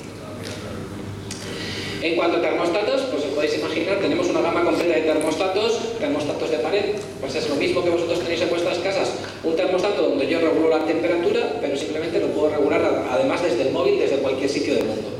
Y lo que ha sido un poco revolucionario también es que tenemos termostatos, cabezales termostáticos para poner en cada radiador, ¿vale? Algunos de vosotros, si en una casa tú tienes una vivienda donde una habitación no la, no la utilizas, vas y cierras el radiador. O algunas casas tienen unos radiadores donde puedes tú regularlos con una ruedecita del 1 al 5. ¿vale? Pues estos son unos cabezales que tienen un émbolo que abre y cierra y deja pasar el agua caliente o no. Y bueno, pues esto también lo vendemos bastante para calefacción, porque muchos clientes dicen, es que tengo la casa desbalanceada. Si queremos tener calor en las habitaciones, tenemos que asfixiarnos de calor en el salón. Y sin embargo, con esto puedes balancear entre diferentes partes de la casa, entre diferentes radiadores. Bueno, y en cuanto a seguridad, ¿se puede hacer una alarma con un sistema de estos? Pues por supuesto que se puede hacer una alarma que yo pueda armar, desarmar, que si detecta movimiento o detecta la apertura de puerta me avise, hay sirenas, etcétera, etcétera. Y una de las revoluciones han sido las cerraduras conectadas. ¿vale? Se habla ya de que en Estados Unidos hay más de 5 millones de viviendas con cerraduras conectadas, la gente quiere abrir de Amazon para que le deje el paquete. Hay muchísimo tema de apartamentos turísticos, seguramente hayáis oído hablar de Airbnb, donde tú puedes alquilar por días, por horas, por semanas los apartamentos, y lo que no quiere la gente es ir a llevar las llaves. Lo que no quiere la gente es uh, tener que desplazarse y ver físicamente al, al inquilino de tu apartamento turístico. Entonces lo que se quiere es, yo te doy un código o te abro en remoto y ya coges las llaves dentro. ¿Vale? Entonces, está todo el universo de las cerraduras conectadas. Aquí he traído una que es de una empresa danesa que se llama Danalog. ¿Vale? A ver, esto si lo. Bueno, aquí veis, aquí veis la cerradura, ¿vale? Esto es una puerta o una simulación de puerta normal y corriente. Aquí tendría la parte exterior, la cerradura conectada siempre se puede manejar con la llave y interiormente pues tiene un cierto mecanismo que la abre y, y la cierra, ¿vale? Entonces, bueno, pues esta la tengo vinculada en el controlador y en teoría, si todo funciona,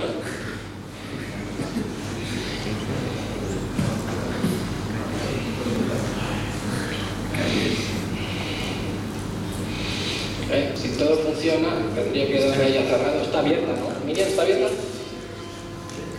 Ahí se empieza, se empieza a cerrar, ¿vale? Entonces, la puedo, la puedo manejar desde cualquier sitio del mundo. Bueno, esta particular es el modelo 2, es un poquito lenta y además es el modelo, ya está un poco viejo este demo, y la tengo a la velocidad mínima porque si no se engancha, por eso tarda un poco. El modelo 3 hace y en dos segundos está bien, ¿vale? Y otros modelos que ponemos también.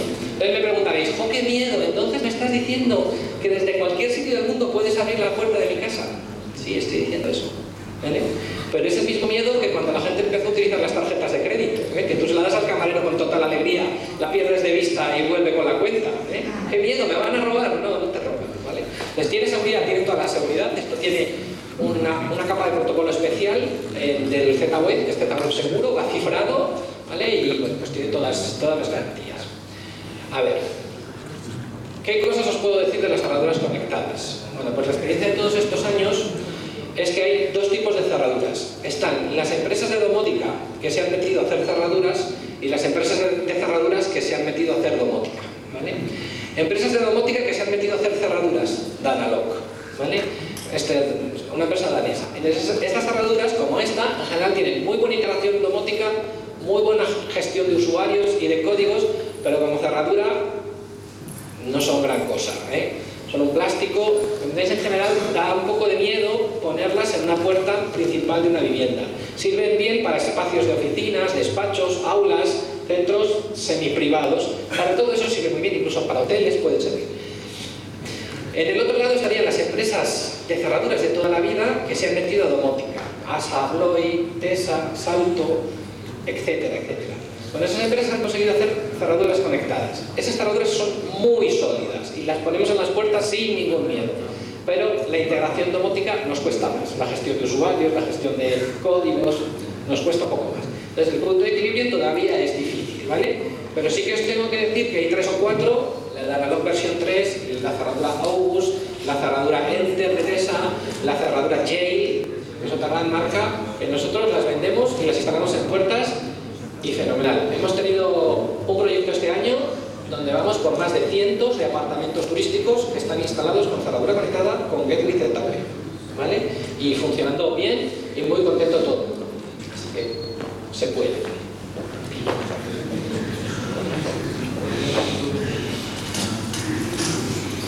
Bueno. Ahí la, ahí la voy a abrir, ¿vale? Veo un poco fríos, ¿eh? Parece que he visto todos los días una cerradura que se abre a distancia, hay una Velux que se abre, hay una persiana, hay una cortina, ¿eh? Esto no, no, no estoy consiguiendo que os motive. Nosotros tenemos la cerradura de la oficina se abre con el Google Home. Mola más. Y dices, ok Google, abre la puerta. Y te dice, no se puede ver porque no tengo grabado. Eh, creo que dice, ábrete sésamo o algo así. Como lo puedes configurar y puedes poner tú la frase que quieras, pues es, es cómodo. es que sí. Bueno. De sus. Sí, bueno. Bueno, estas son cosas que hemos aprendido después. Vamos a ver. A ver, un poco de atención. Mirad, esta cerradura en particular tiene eh, la manilla por fuera, ¿vale? Pero ¿qué es lo que ocurre si no tengo la manilla por fuera? ¿O qué es lo que ocurre, por ejemplo, tuve un cliente en silla de ruedas? Entonces, la puerta se abría, pero si no liberas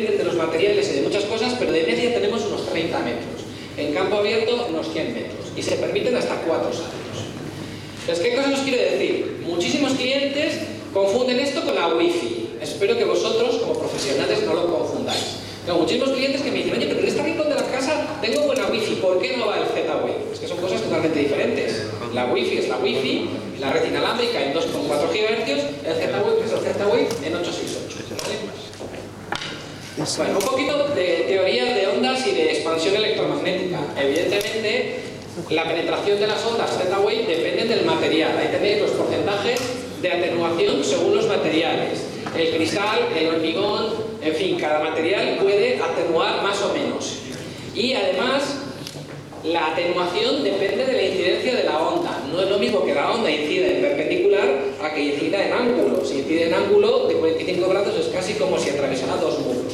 ¿Vale? Entonces hay que ser un poco listos e intentar que la comunicación sea siempre en perpendicular. ¿eh? Por ejemplo, si yo pongo ahí dos dispositivos que tienen que hablarse entre sí, evidentemente no es lo mismo que tengan que atravesar las paredes a que tengan que atravesar todo el forjado de manera longitudinal, pues la onda queda mucho más atenuada. Luego, bueno, pues sabéis que los metales nos provocan lo que se llama una jaula de Faraday. En general los metales, las ondas electromagnéticas no atraviesan bien los metales. Entonces, si tenéis un cuadro metálico como puedo tener pintado ahí, pues lo que habría que hacer es poner un nodo que repita la señal.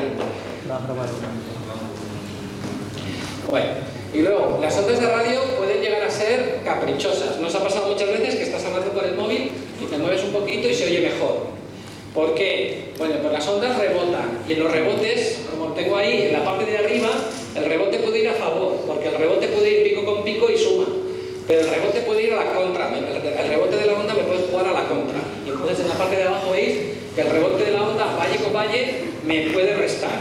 Pues a veces pasa que si yo tengo un nodo que no funciona bien, incluso poniéndolo un poquito más lejos del controlador, funciona mejor. ¿Por qué? Por el rebote. Esto no es cable, esto es radio, y es una de las cosas que, que ocurren.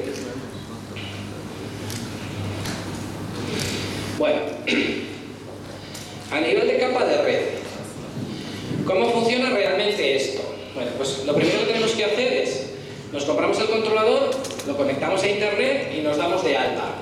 Creamos una cuenta y nos lo asignamos con el número de serie, bueno, cada fabricante lo hace de una manera, pero en general es así. Te das de alta, login y password con el número de serie. Y luego tienes que empezar a añadir dispositivos. ¿Cómo funciona esto? Pues básicamente lo que hace el controlador es que él tiene lo que se llama un número de vivienda, un home ID. ¿Por qué tiene que tener un número de vivienda? Porque yo cuando enciendo las luces quiero encender las de mi casa y no las del vecino. Entonces el controlador se dirige a los dispositivos que tienen el mismo número de vivienda, el mismo home ID. Es un número largo que hace que las redes no se mezclen entre ellas. Y luego el controlador tiene un número, tiene un número de, nodo, un número, que suele ser el 1.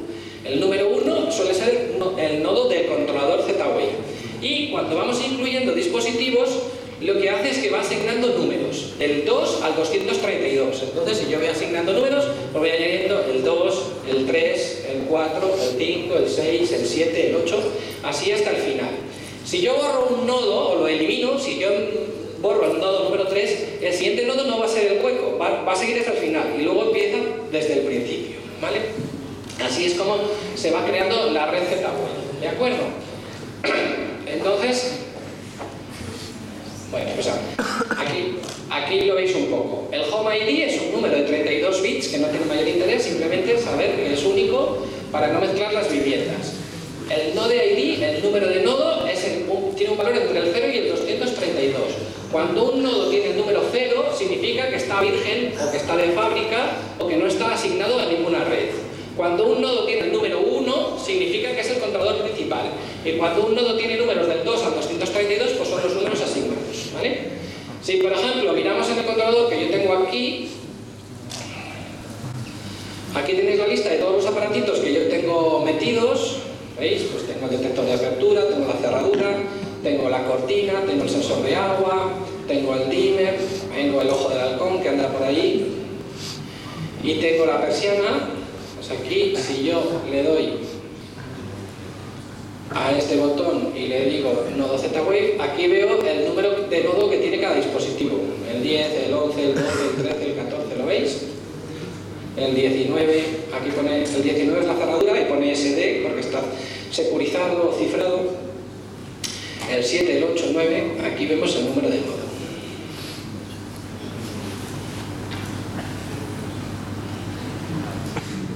Bueno, ¿qué es transparencia? No se ve muy bien, pero este controlador, por ejemplo, aquí me dice el E267610F, pues es el número de el número de home ID de este, de este controlador. Bueno. ¿Y luego qué hace? Pues el, el Z-Wave, como he venido repitiendo, monta una red mallada. Si yo tengo un nodo que quiere hablar con esa bombilla para encenderla y no tiene posibilidad de tener un camino directo, pues puede utilizar la red mallada. No, no quiero aburriros mucho con, con, los detalles de cómo se hace, pero básicamente, técnicamente lo que utilizamos es una cosa que se llama enrutado en origen, que significa que lo que hace el controlador es que le pregunta a todos los nodos qué vecinos tiene alrededor. Y con eso monta la red mallada y sabe cuáles son las rutas. ¿Vale? Aquí veis lo de los, lo de los cuatro saltos, pero no voy a entrar en, detalle. ¿vale? Monta las rutas y pinta la, la matriz de tráfico donde sabe cada nodo con quién tiene contacto directo. Entonces, os hago una pregunta. ¿Qué ocurre si un nodo muere o lo cambiamos de sitio? Esto es algo muy muy habitual. ¿eh? Yo tengo un cliente, yo tengo un cliente que tiene a lo mejor este enchufe en la tercera planta y este nodo muere. ¿Qué es lo que ocurre? Pues entonces el servicio de la bajo cubierta podría perderlo, porque ya este no actuaría como repetidor. ¿Lo entendéis? Sería conveniente tener dos repetidores. Utilizar el otro camino. Otra cosa que nos puede ocurrir, que me preguntan mucho, por ejemplo, puedo tener este enchufe en la guardilla y cojo y me lo llevo al lado del controlador y lo enchufo. Inmediatamente no funciona. Y muchos clientes nos dicen, ¿cómo puede ser que el enchufe que estaba en la guardilla y funcionaba perfectamente cuando lo bajo al salón no funciona? Pues porque el controlador tiene sus tablas de rutas y está mandando el telegrama hacia la guardilla. Hasta que no se actualizan las tablas de rutas, pues no funciona. ¿vale? Me preguntaréis, ¿cuánto tarda en actualizarse las tablas de rutas? Aproximadamente entre 15 o 20 minutos.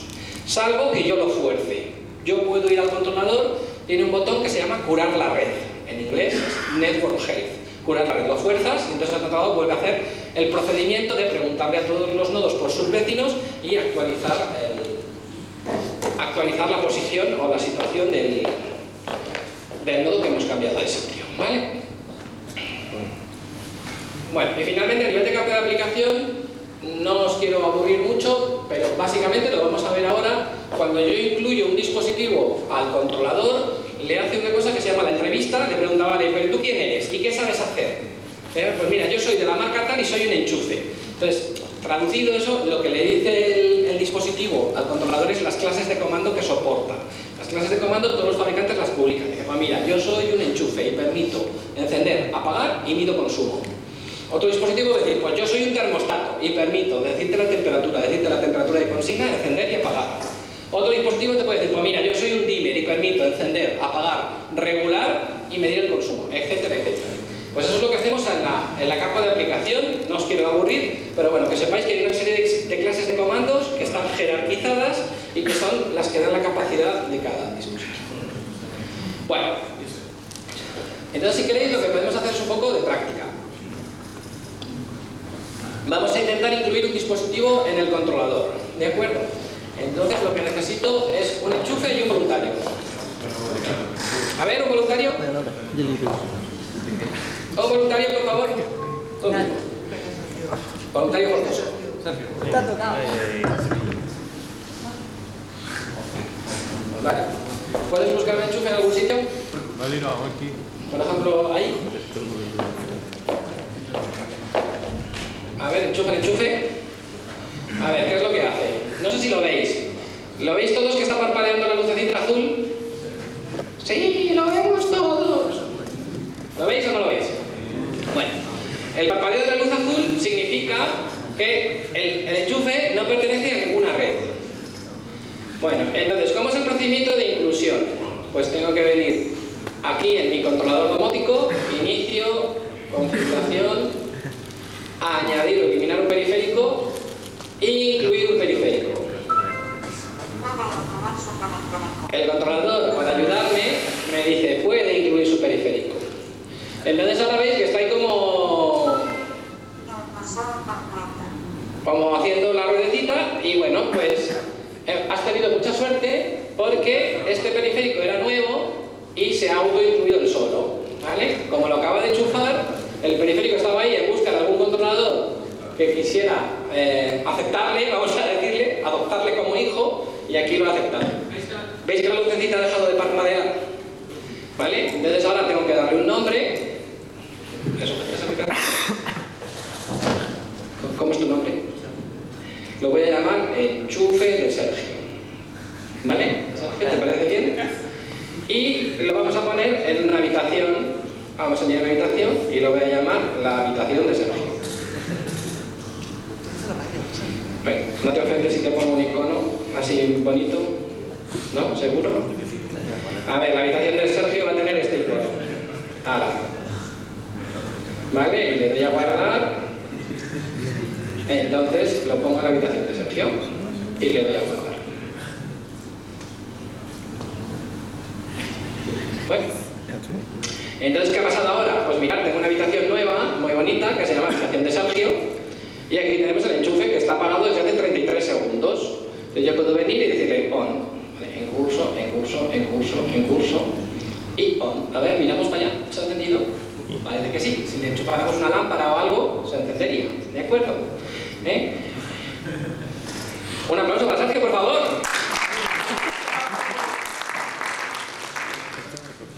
Bueno, a ver.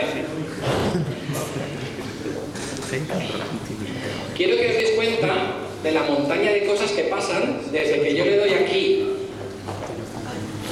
desde que yo le doy aquí a off, hasta que realmente aquí ocurre, ocurre off, o al contrario, desde que yo le doy aquí con control manual al on,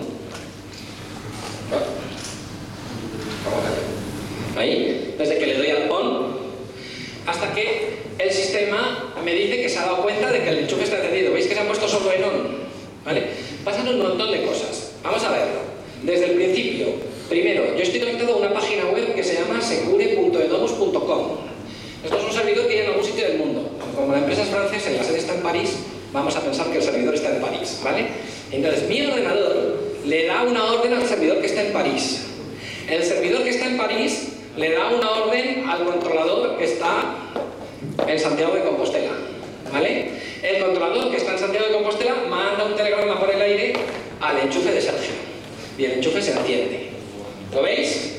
A la inversa, si yo vengo y hago el control local y toco el botón, el enchufe se apaga. El enchufe manda un telegrama Z-Wave al controlador domótico que está aquí. El controlador domótico que está aquí le manda un telegrama al servidor que está en París. Y el servidor que está en París le dice a mi ordenador y a mi móvil que el enchufe se ha apagado. ¿Veis lo que, la cantidad de cosas que pasan? Por eso tarda un poquito. ¿Vale? Otra cosa interesante que podemos hacer... Espera, espera. Otra cosa que creo que... que eh, habéis visto que Sergio ha cogido físicamente el enchufe y lo ha conectado, porque muchas veces nos dicen, oye, ¿qué pasa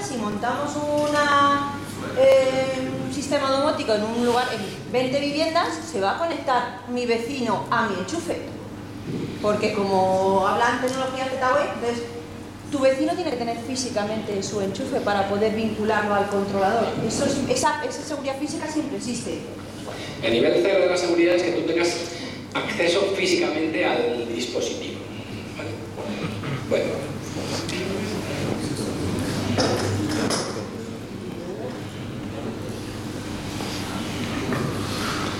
Bueno, pues ahí habéis visto físicamente el procedimiento de inclusión, ¿vale? Una vez puesto el controlador principal en modo inclusión, el procedimiento de inclusión depende de cada fabricante y existe un procedimiento de autoinclusión. como hemos visto. En general, el procedimiento de inclusión consiste en enchufar el dispositivo y pulsar el botón tres veces en menos de segundo y medio. Entonces, clac, clac, clac, y lo, y lo incluye, ¿vale? Bueno, me preguntaréis, ¿se puede incluir un nodo extendido? Es decir, yo puedo tener el controlador en el salón y voy a poner un nodo en el sótano o en la guardilla. Sí puede. Eso se llama Network Wide Inclusion, exclusión extendida. Y funciona. Mi consejo es que cuando instaléis el Z-Wave, como profesionales o como particulares, simplemente tú coges el controlador, lo das de alta, le vinculas todos los nodos allí alrededor y luego lo despliegas por la casa y que la red mallada haga su magia. Pero si tienes ya instalado y tienes que desplegar remotamente uno de los nodos, no hay ningún problema, se puede hacer. Luego, otra cosa que se puede hacer es la inclusión en modo seguro. ¿vale? Yo aquí, si os habéis fijado antes, cuando hemos incluido el enchufe de Sergio, he hecho inicio, configuración, añadir o eliminar un periférico e incluir un periférico en modo no seguro, porque el enchufe, bueno, considero que no necesita seguridad. Pero yo para incluir la cerradura lo tuve que hacer en el modo seguro, ¿vale? Para que la comunicación Z-Wave sea cifrada. Pues también existe la inclusión en modo seguro. Bueno, el proceso inverso a la inclusión es la exclusión. Así que lo siento, Sergio, pero te vas a quedar sin enchufe en tu habitación, ¿vale? Si aquí vemos inicio, configuración, el enchufe de la habitación de Sergio tiene el número 20. ¿Se ve, Miriam? Tiene el número 20. Vamos a intentar excluirlo. Así que, por favor, necesito otro voluntario. A ver, otro voluntario. Sube. Voluntario forzoso. Bueno, pues este es el hermano de Sergio y se cae mal. Y entonces le va a dejar sin enchufe. Entonces vamos a excluir el nodo, ¿vale? Entonces tengo que hacer inicio, configuración, añadir o eliminar un periférico, excluir un periférico Z-Wave. Por favor, espere. Puede excluir su periférico. Por favor, pulse el botón de inclusión de su periférico. Entonces el hermano de Sergio va a su habitación y pulsa el botoncillo tres veces, tac, tac, tac, lo excluye. Bueno, gracias. Un aplauso para el voluntario, por favor. Venga, entonces, ¿qué tenemos aquí? Aquí dice, el enchufe de Sergio, habitación, nodo número 20, fue eliminado. ¿Lo veis? Esa es la forma de excluirlo. Bueno, entonces, es muy, muy, muy importante que diferenciéis perfectamente entre lo que el controlador sabe y lo que el nodo sabe. ¿De acuerdo? Es muy importante que lo diferenciéis. Porque yo puedo agarrar un dispositivo, un dispositivo cualquiera, por ejemplo, imaginaros que este dispositivo es de mi casa. Y digo, pa, te lo regalo. Y muchos clientes me dicen, ya, pero ese como estaba incluido en tu casa, tengo que ir a tu casa a excluirlo. No. Siempre cualquier controlador, si tú lo pones en modo exclusión y ejecutas el procedimiento de exclusión, pueden ocurrir dos cosas. Si conoce el nodo, te dice, era el nodo 20 y lo he echado, lo he reseteado. Si no lo conoce, te va a decir, mira, este nodo yo no sé de dónde venía, no sé por dónde se andaba, pero lo he reseteado, ¿vale? Entonces, es lo que él tendría que hacer con el nodo de mi casa que yo le he regalado. Pondrías tu controlador en modo exclusión, tac, tac, tac, pulsas el botón y te diría, este nodo no lo conozco, pero lo he reseteado. Una vez que lo has reseteado, ya lo podrías incluir. ¿Entendido esto?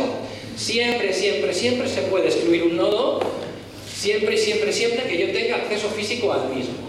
¿Vale? Otra cosa que yo puedo hacer es venir directamente al controlador y eliminar un nodo. ¿eh? Ahí voy, inicio configuración, elijo el nodo, digo borrar. Entonces el controlador me va a decir, bueno, cuidado, primero lo voy a borrar a capón. Si lo borro a capón, no rehago las tablas de rutas. Segundo, yo no sé el nodo cómo ha quedado. Se puede, yo lo voy a borrar, pero yo no sé el nodo cómo ha quedado. Muchas veces me pasa en algunos controladores que la gente borra de la base de datos a capón un dispositivo, lo borra, ¡pum! Y el dispositivo lo desconecta. Pero luego lo vuelve a conectar y resulta que hay un dispositivo que reclama un home ID legítimo y un número legítimo, viejo pero legítimo. Y entonces el controlador lo vuelve a poner. Y entonces los clientes me dicen, es que tengo un póster que yo lo mato y él aparece. No, no aparece. Es que él en su memoria interna o lo excluyo para que lo borre o él no sabe que tú lo has borrado en la base de datos directamente. ¿Me entendéis? Hay que ejecutar el procedimiento de exclusión. Bueno, y finalmente, todos los módulos siempre tienen un procedimiento de reset. Suele ser de, de, de reset, de, reinicio a, a situación de fábrica. Suele ser complicado para que no lo hagas accidentalmente, pero todos lo tienen. En general suele ser, aprieto el botón y enchufo con el botón apretado. Aguanto unos segundos y lo suelto. Y eso provoca un reset, es como hacer una exclusión, ¿vale? Entonces todos los dispositivos serían excluidos. Una cosa que también es hacer un, reset de fábrica así, sin, más ni más.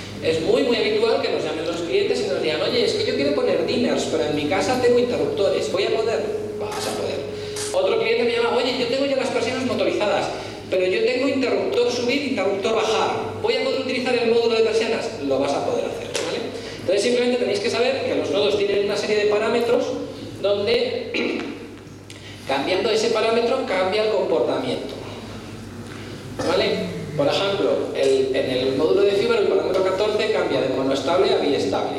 ¿eh? Si queréis, podemos hacer una prueba rápida.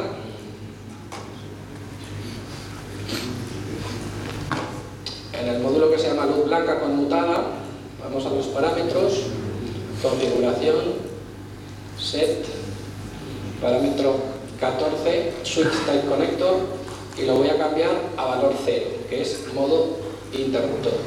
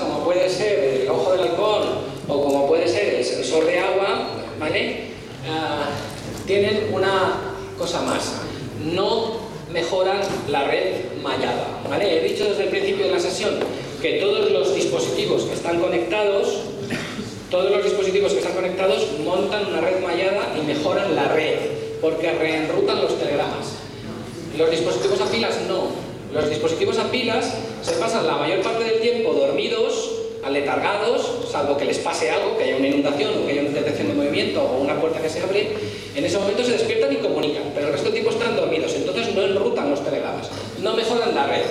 Entonces, entre que los dispositivos a pilas tienen la mala costumbre de gastar las pilas y que no enrutan, en general hay que tratar de evitarlos, pero bueno, si no tenemos más remedio, pues podéis utilizarlos y no pasa nada.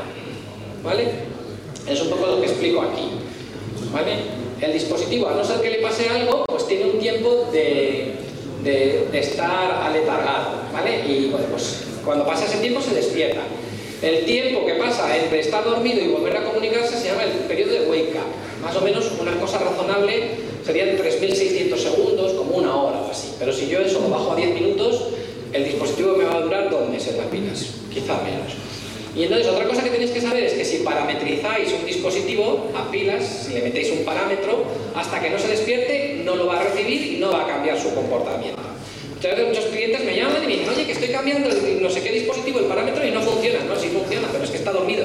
O le quitas la pila y se la pones para forzarle que se despierte, o tienes que esperar a que se despierte para que reciba el, el parámetro, ¿vale?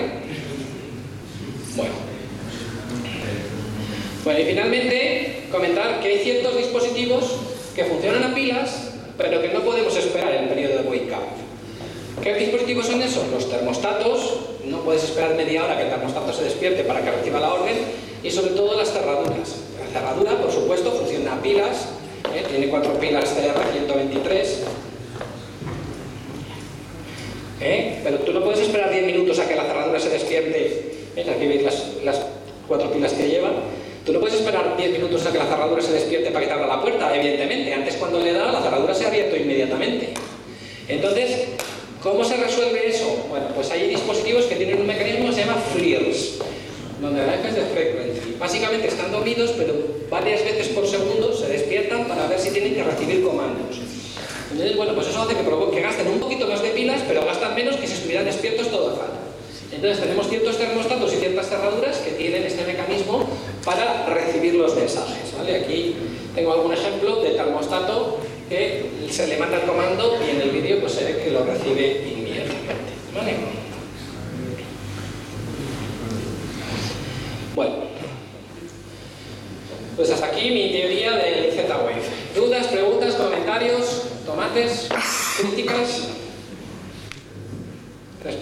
Despertar, por favor, despertar. ¿Alguien quiere preguntar algo? A ver, que alguien saque un móvil. No me lo va a regalar, ¿eh? Sacar un móvil.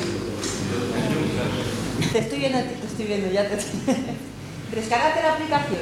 Sí, bueno, los que, los que queráis podéis coger vuestros móviles e ir a la tienda de aplicaciones y descargar la aplicación de, ¿eh? de Domus. Vais a encender y las luces durante un momento. En el Domus. Eh, Eh, eh, Domus.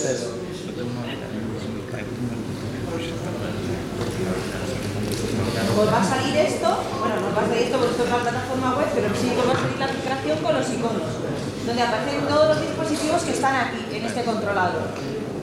Pues tiene que decir Chemi, la, el usuario y la contraseña. O, o podemos, o podemos crearlo también. Exacto. línea para navegadores.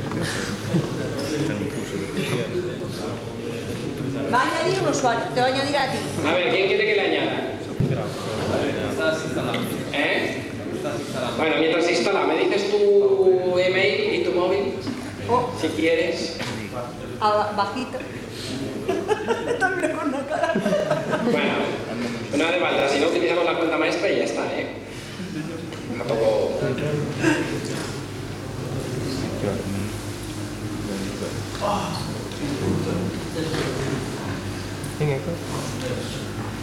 Bueno, voy a cambiar la contraseña, vamos a poner un 2, 3, 4.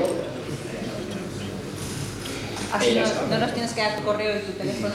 La contraseña debe tener al menos un dígito 09, no sé qué. Ah, bueno, aquí. Va, pues si no utilizamos la que hay, que tampoco va a pasar nada. A veces un, dos, tres. No funciona siempre. Ya, funciona ya siempre. ves unos tres. Va, no la veo. Eso funciona siempre. Bueno, ¿quién?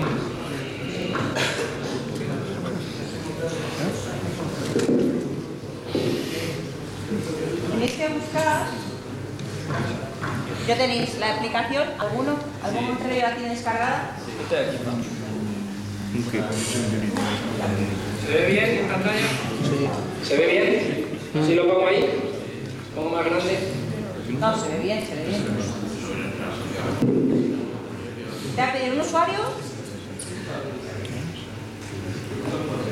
Esto quiere decir que, teniendo un controlador en tu vivienda, pues puede usarlo todo, toda la gente que quiera, si tiene un usuario y una contraseña. Y puedes crear usuarios que solamente puedan acceder a los dispositivos pero no puedan configurar nada, que solamente puedan acceder, por ejemplo, a la luz o a la puerta, porque va a haber usuarios de todo tipo. Bueno, pues los que quieran probarlo pueden poner este nombre de usuario esta contraseña y van a tener la aplicación en el móvil y van a poder manejar todo lo que tengo aquí desplegado.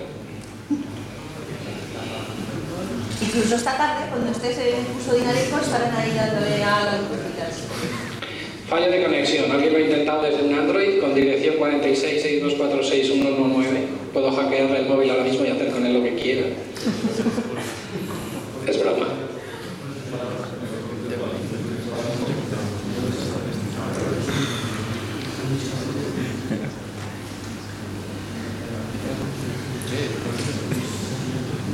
Está en ello, ¿eh? Está dentro.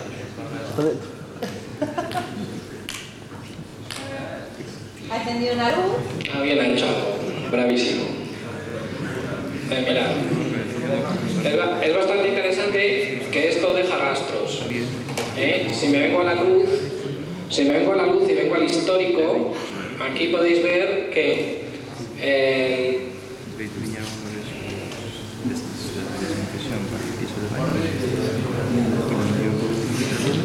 Y todo, y las plantas, y la mancha esta de- No, no la he puesto. ¿Cuál te has cogido? Ah, luz de plano. No era la luz de- Era la. Eso. Lo típico que te dice un cliente, yo no he tocado nada. Poster Gates. Pues sí, bueno, sí, pues sí. aquí, aquí lo podéis ver. No sé si se ve, cuidado, crecer.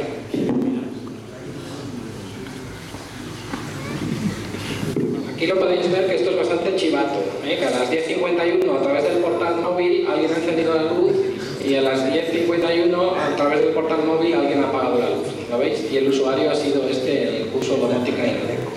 ¿Vale? La puerta se está abriendo. A ver quién ha sido.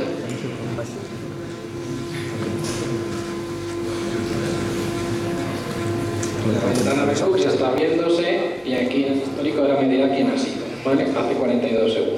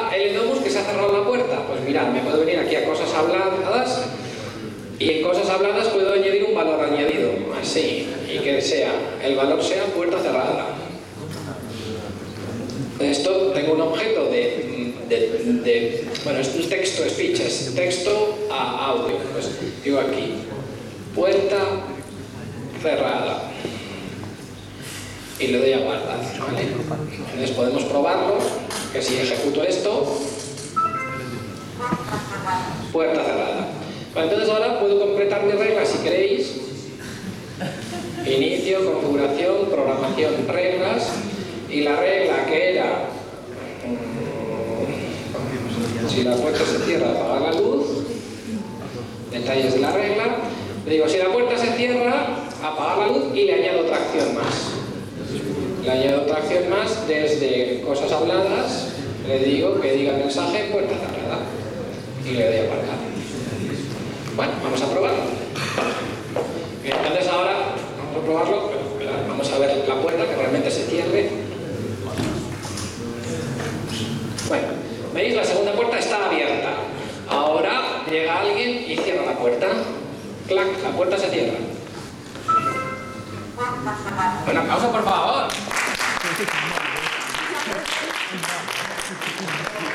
Sido en vivo y en directo. Bueno. Para terminar, ¿cómo hago lo del Google Home? Bueno, a ver, es un poquito difícil de explicar. El Google Home me da muchísimas posibilidades, pero para sacar el máximo partido, yo lo que utilizo es un servicio que hay en internet que se llama IFTT. ¿Alguien lo conoce? ¿Conocéis IFTT? IFTT es un servicio que hay en internet en la nube, se llama IFTT porque es if then do this. Si pasa esto, haz lo otro. Lo primero que tenéis que hacer es ir a la página web de IFTT y crearos una cuenta. Lo segundo que tenéis que hacer es, en esa cuenta tú le puedes vincular servicios, le puedes vincular tu página de Facebook, tu Twitter, tu Gmail, tu Instagram y le puedes vincular tu Google Home. Entonces yo puedo hacer una regla del si alguien le dice esto a mi Google Home, entonces ejecuta esta acción, ¿vale? Y así es como he hecho las reglas que he demostrado al principio. Vamos a verlo. Bueno, pues esta es mi cuenta de IFTT, donde si miramos mis servicios, tengo dos servicios vinculados. Un servicio está vinculado a mi cuenta de Google Home, Google Assistant, y otra cuenta está vinculada a un servicio de web, ¿vale? Que me permite ejecutar webs, ¿vale? Entonces, vamos a crear, vamos a crear una nueva regla. Vamos a crear una nueva regla. Le digo, crear, crear, para que lo veáis. Bueno, entonces me, permite crear aquí una regla que dice, if esto, entonces lo otro. Entonces voy a decir, bueno, si esto es, bueno, crear servicios, voy a Google, Google Assistant. ¿Y qué es lo que quiero? Es decir, say a simple phrase. Si dices una frase sencilla, voy a darle aquí. Bueno, ¿Qué quieres que diga? A ver, el señor de la primera fila, ¿qué quieres que diga? Bueno, señor. No, buenos días no. Una frase que sea una orden para la domótica. ¿Eh? Enciende una luz. No, pero algo que sea como más... eh,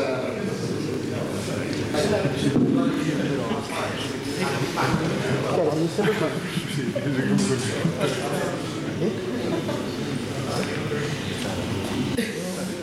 ¿Cómo lo diréis en gallego? ¿Cómo diríais a un chaval? Enciende una luz, guaje, que diríamos en Asturias. ¿Cómo lo diréis aquí?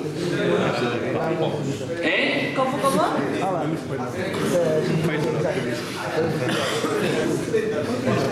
Espera, espera. Mira, lo vamos a poner en gallego, a ver si funciona. Prende a luz. Pero ponele la coletilla que si no... Prende a luz. ¿Cómo decís blanca? Branca. ¿Igual? No, con Branca. Prende a luz blanca, ¿eh? Hoy les vamos a enseñar a Home a hablar galego. Vamos a poner aquí.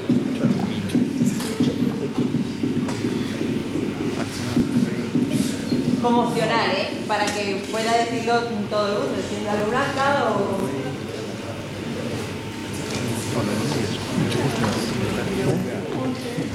Bueno, tengo tres opciones. Blanca, blanca, no blanca. Tengo tres opciones. Blanca. Tengo tres opciones. Prende a luz blanca, enciende la luz blanca o encender luz blanca. ¿Qué quiero que me diga de respuesta? Pues yo quiero que me diga, yo hablo gallego o, por ejemplo. ¿Cómo diría esto? ¿Cómo que? ¿Cómo, dice, ¿Cómo digo en gallego yo hablo gallego? Yo, así tal cual. Eu, pero, pero va a decir eu. Si digo eu, ¿me entendéis? Eu. Así tal cual. Eu, ¿qué más? Palo. Palo.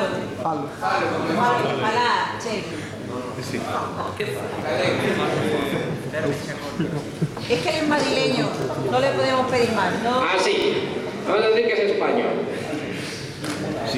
Vamos a decir en español. Bueno, ya tenemos la primera parte de la regla, ¿eh? Si yo le digo tal, tal, tal, tal, prende a luz blanca, lo va a pillar y vamos a ver qué pasa. Y tengo que crear el disparador. Bueno, ¿y ahora qué quiero que pase? Bueno, esto es un poquito, es un poquito complicado. Pero bueno, técnicamente, como estamos entre técnicos, lo vais a entender bien. Si yo vengo al Edomus, si yo vengo al Edomus y busco mi luz blanca,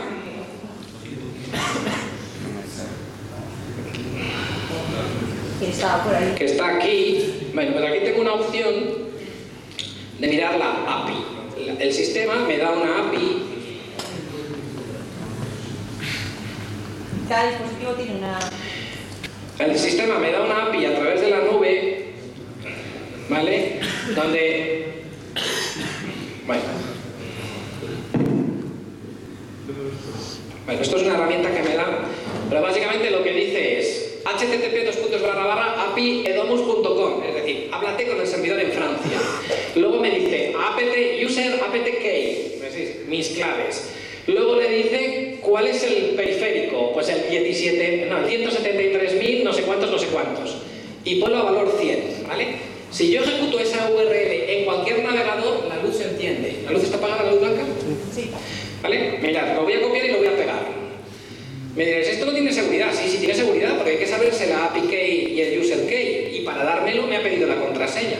Eh, pero si yo vengo a un navegador de internet cualquiera y lo pego y le doy a ejecutar, tacarrasca, me dice ok, ¿se encendió la luz?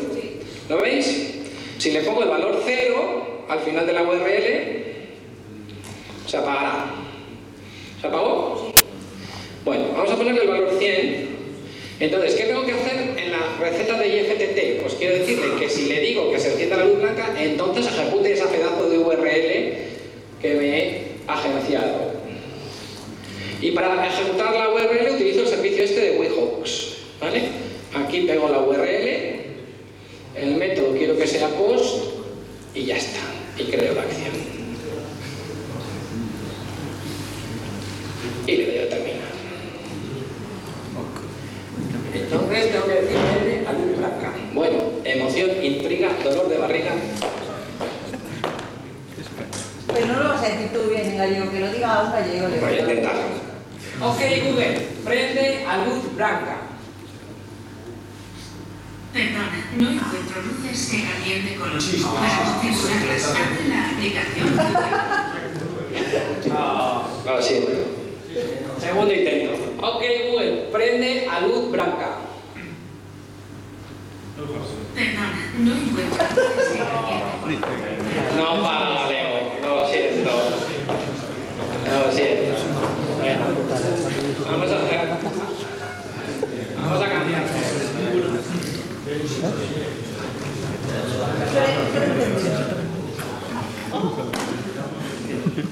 A ver, vamos a cambiarlo un poco. En vez de luz, vamos a poner Pero ha sido de la aplicación.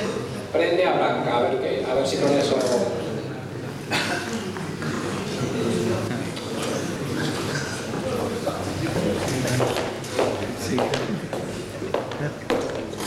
Ok, Google, prende a blanca.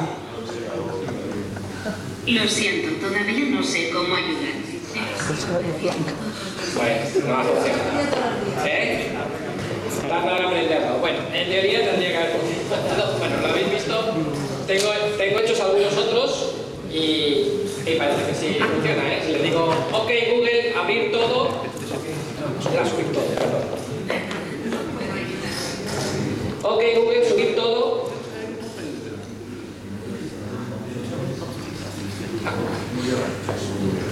En Ok Google, subir todo. Subiendo todo. Bueno, pues este cómo está hecho. Está hecho igual. Le he puesto subir todo, su- sube todo, tal, y de, y de la URL lo que hice fue un poco diferente. Creé una escena donde agrupo los tres objetos y le digo los tres, me los subes y la URL va contra la escena subir todo. Podéis hacer lo que queráis. Entonces, lo que os quiero decir, eh, tú puedes, tú puedes instalarte la aplicación de Google, habilitas el servicio Google Home en el Edomus y el Google se aprende todos tus dispositivos y ya puedes usarlos por la voz. Pero la inteligencia artificial de Google todavía no sabe todo. Por ejemplo, los clientes para subir y bajar las persianas tienen que decir, tal Google entiende persiana o no, no el concepto de cortina. Entonces, con esto lo que conseguimos es que digamos nosotros la frase exactamente que queramos y se ejecute la escena que, que nosotros queramos, ¿vale? Con una palabra clave o algo que nos aprendemos. Entonces, bueno, pues en teoría. ¿eh? Tienes que practicar con el tienes que practicar. Ok, Google, prende a Blanca. Lo siento, todavía no sé cómo ayudar. Está, está aprendiendo. Bueno, pues no sé, la charla creo que estaba marcada hasta las once y media, pero lo siento, pero tenemos que terminar porque nos tenemos que marchar. Así que...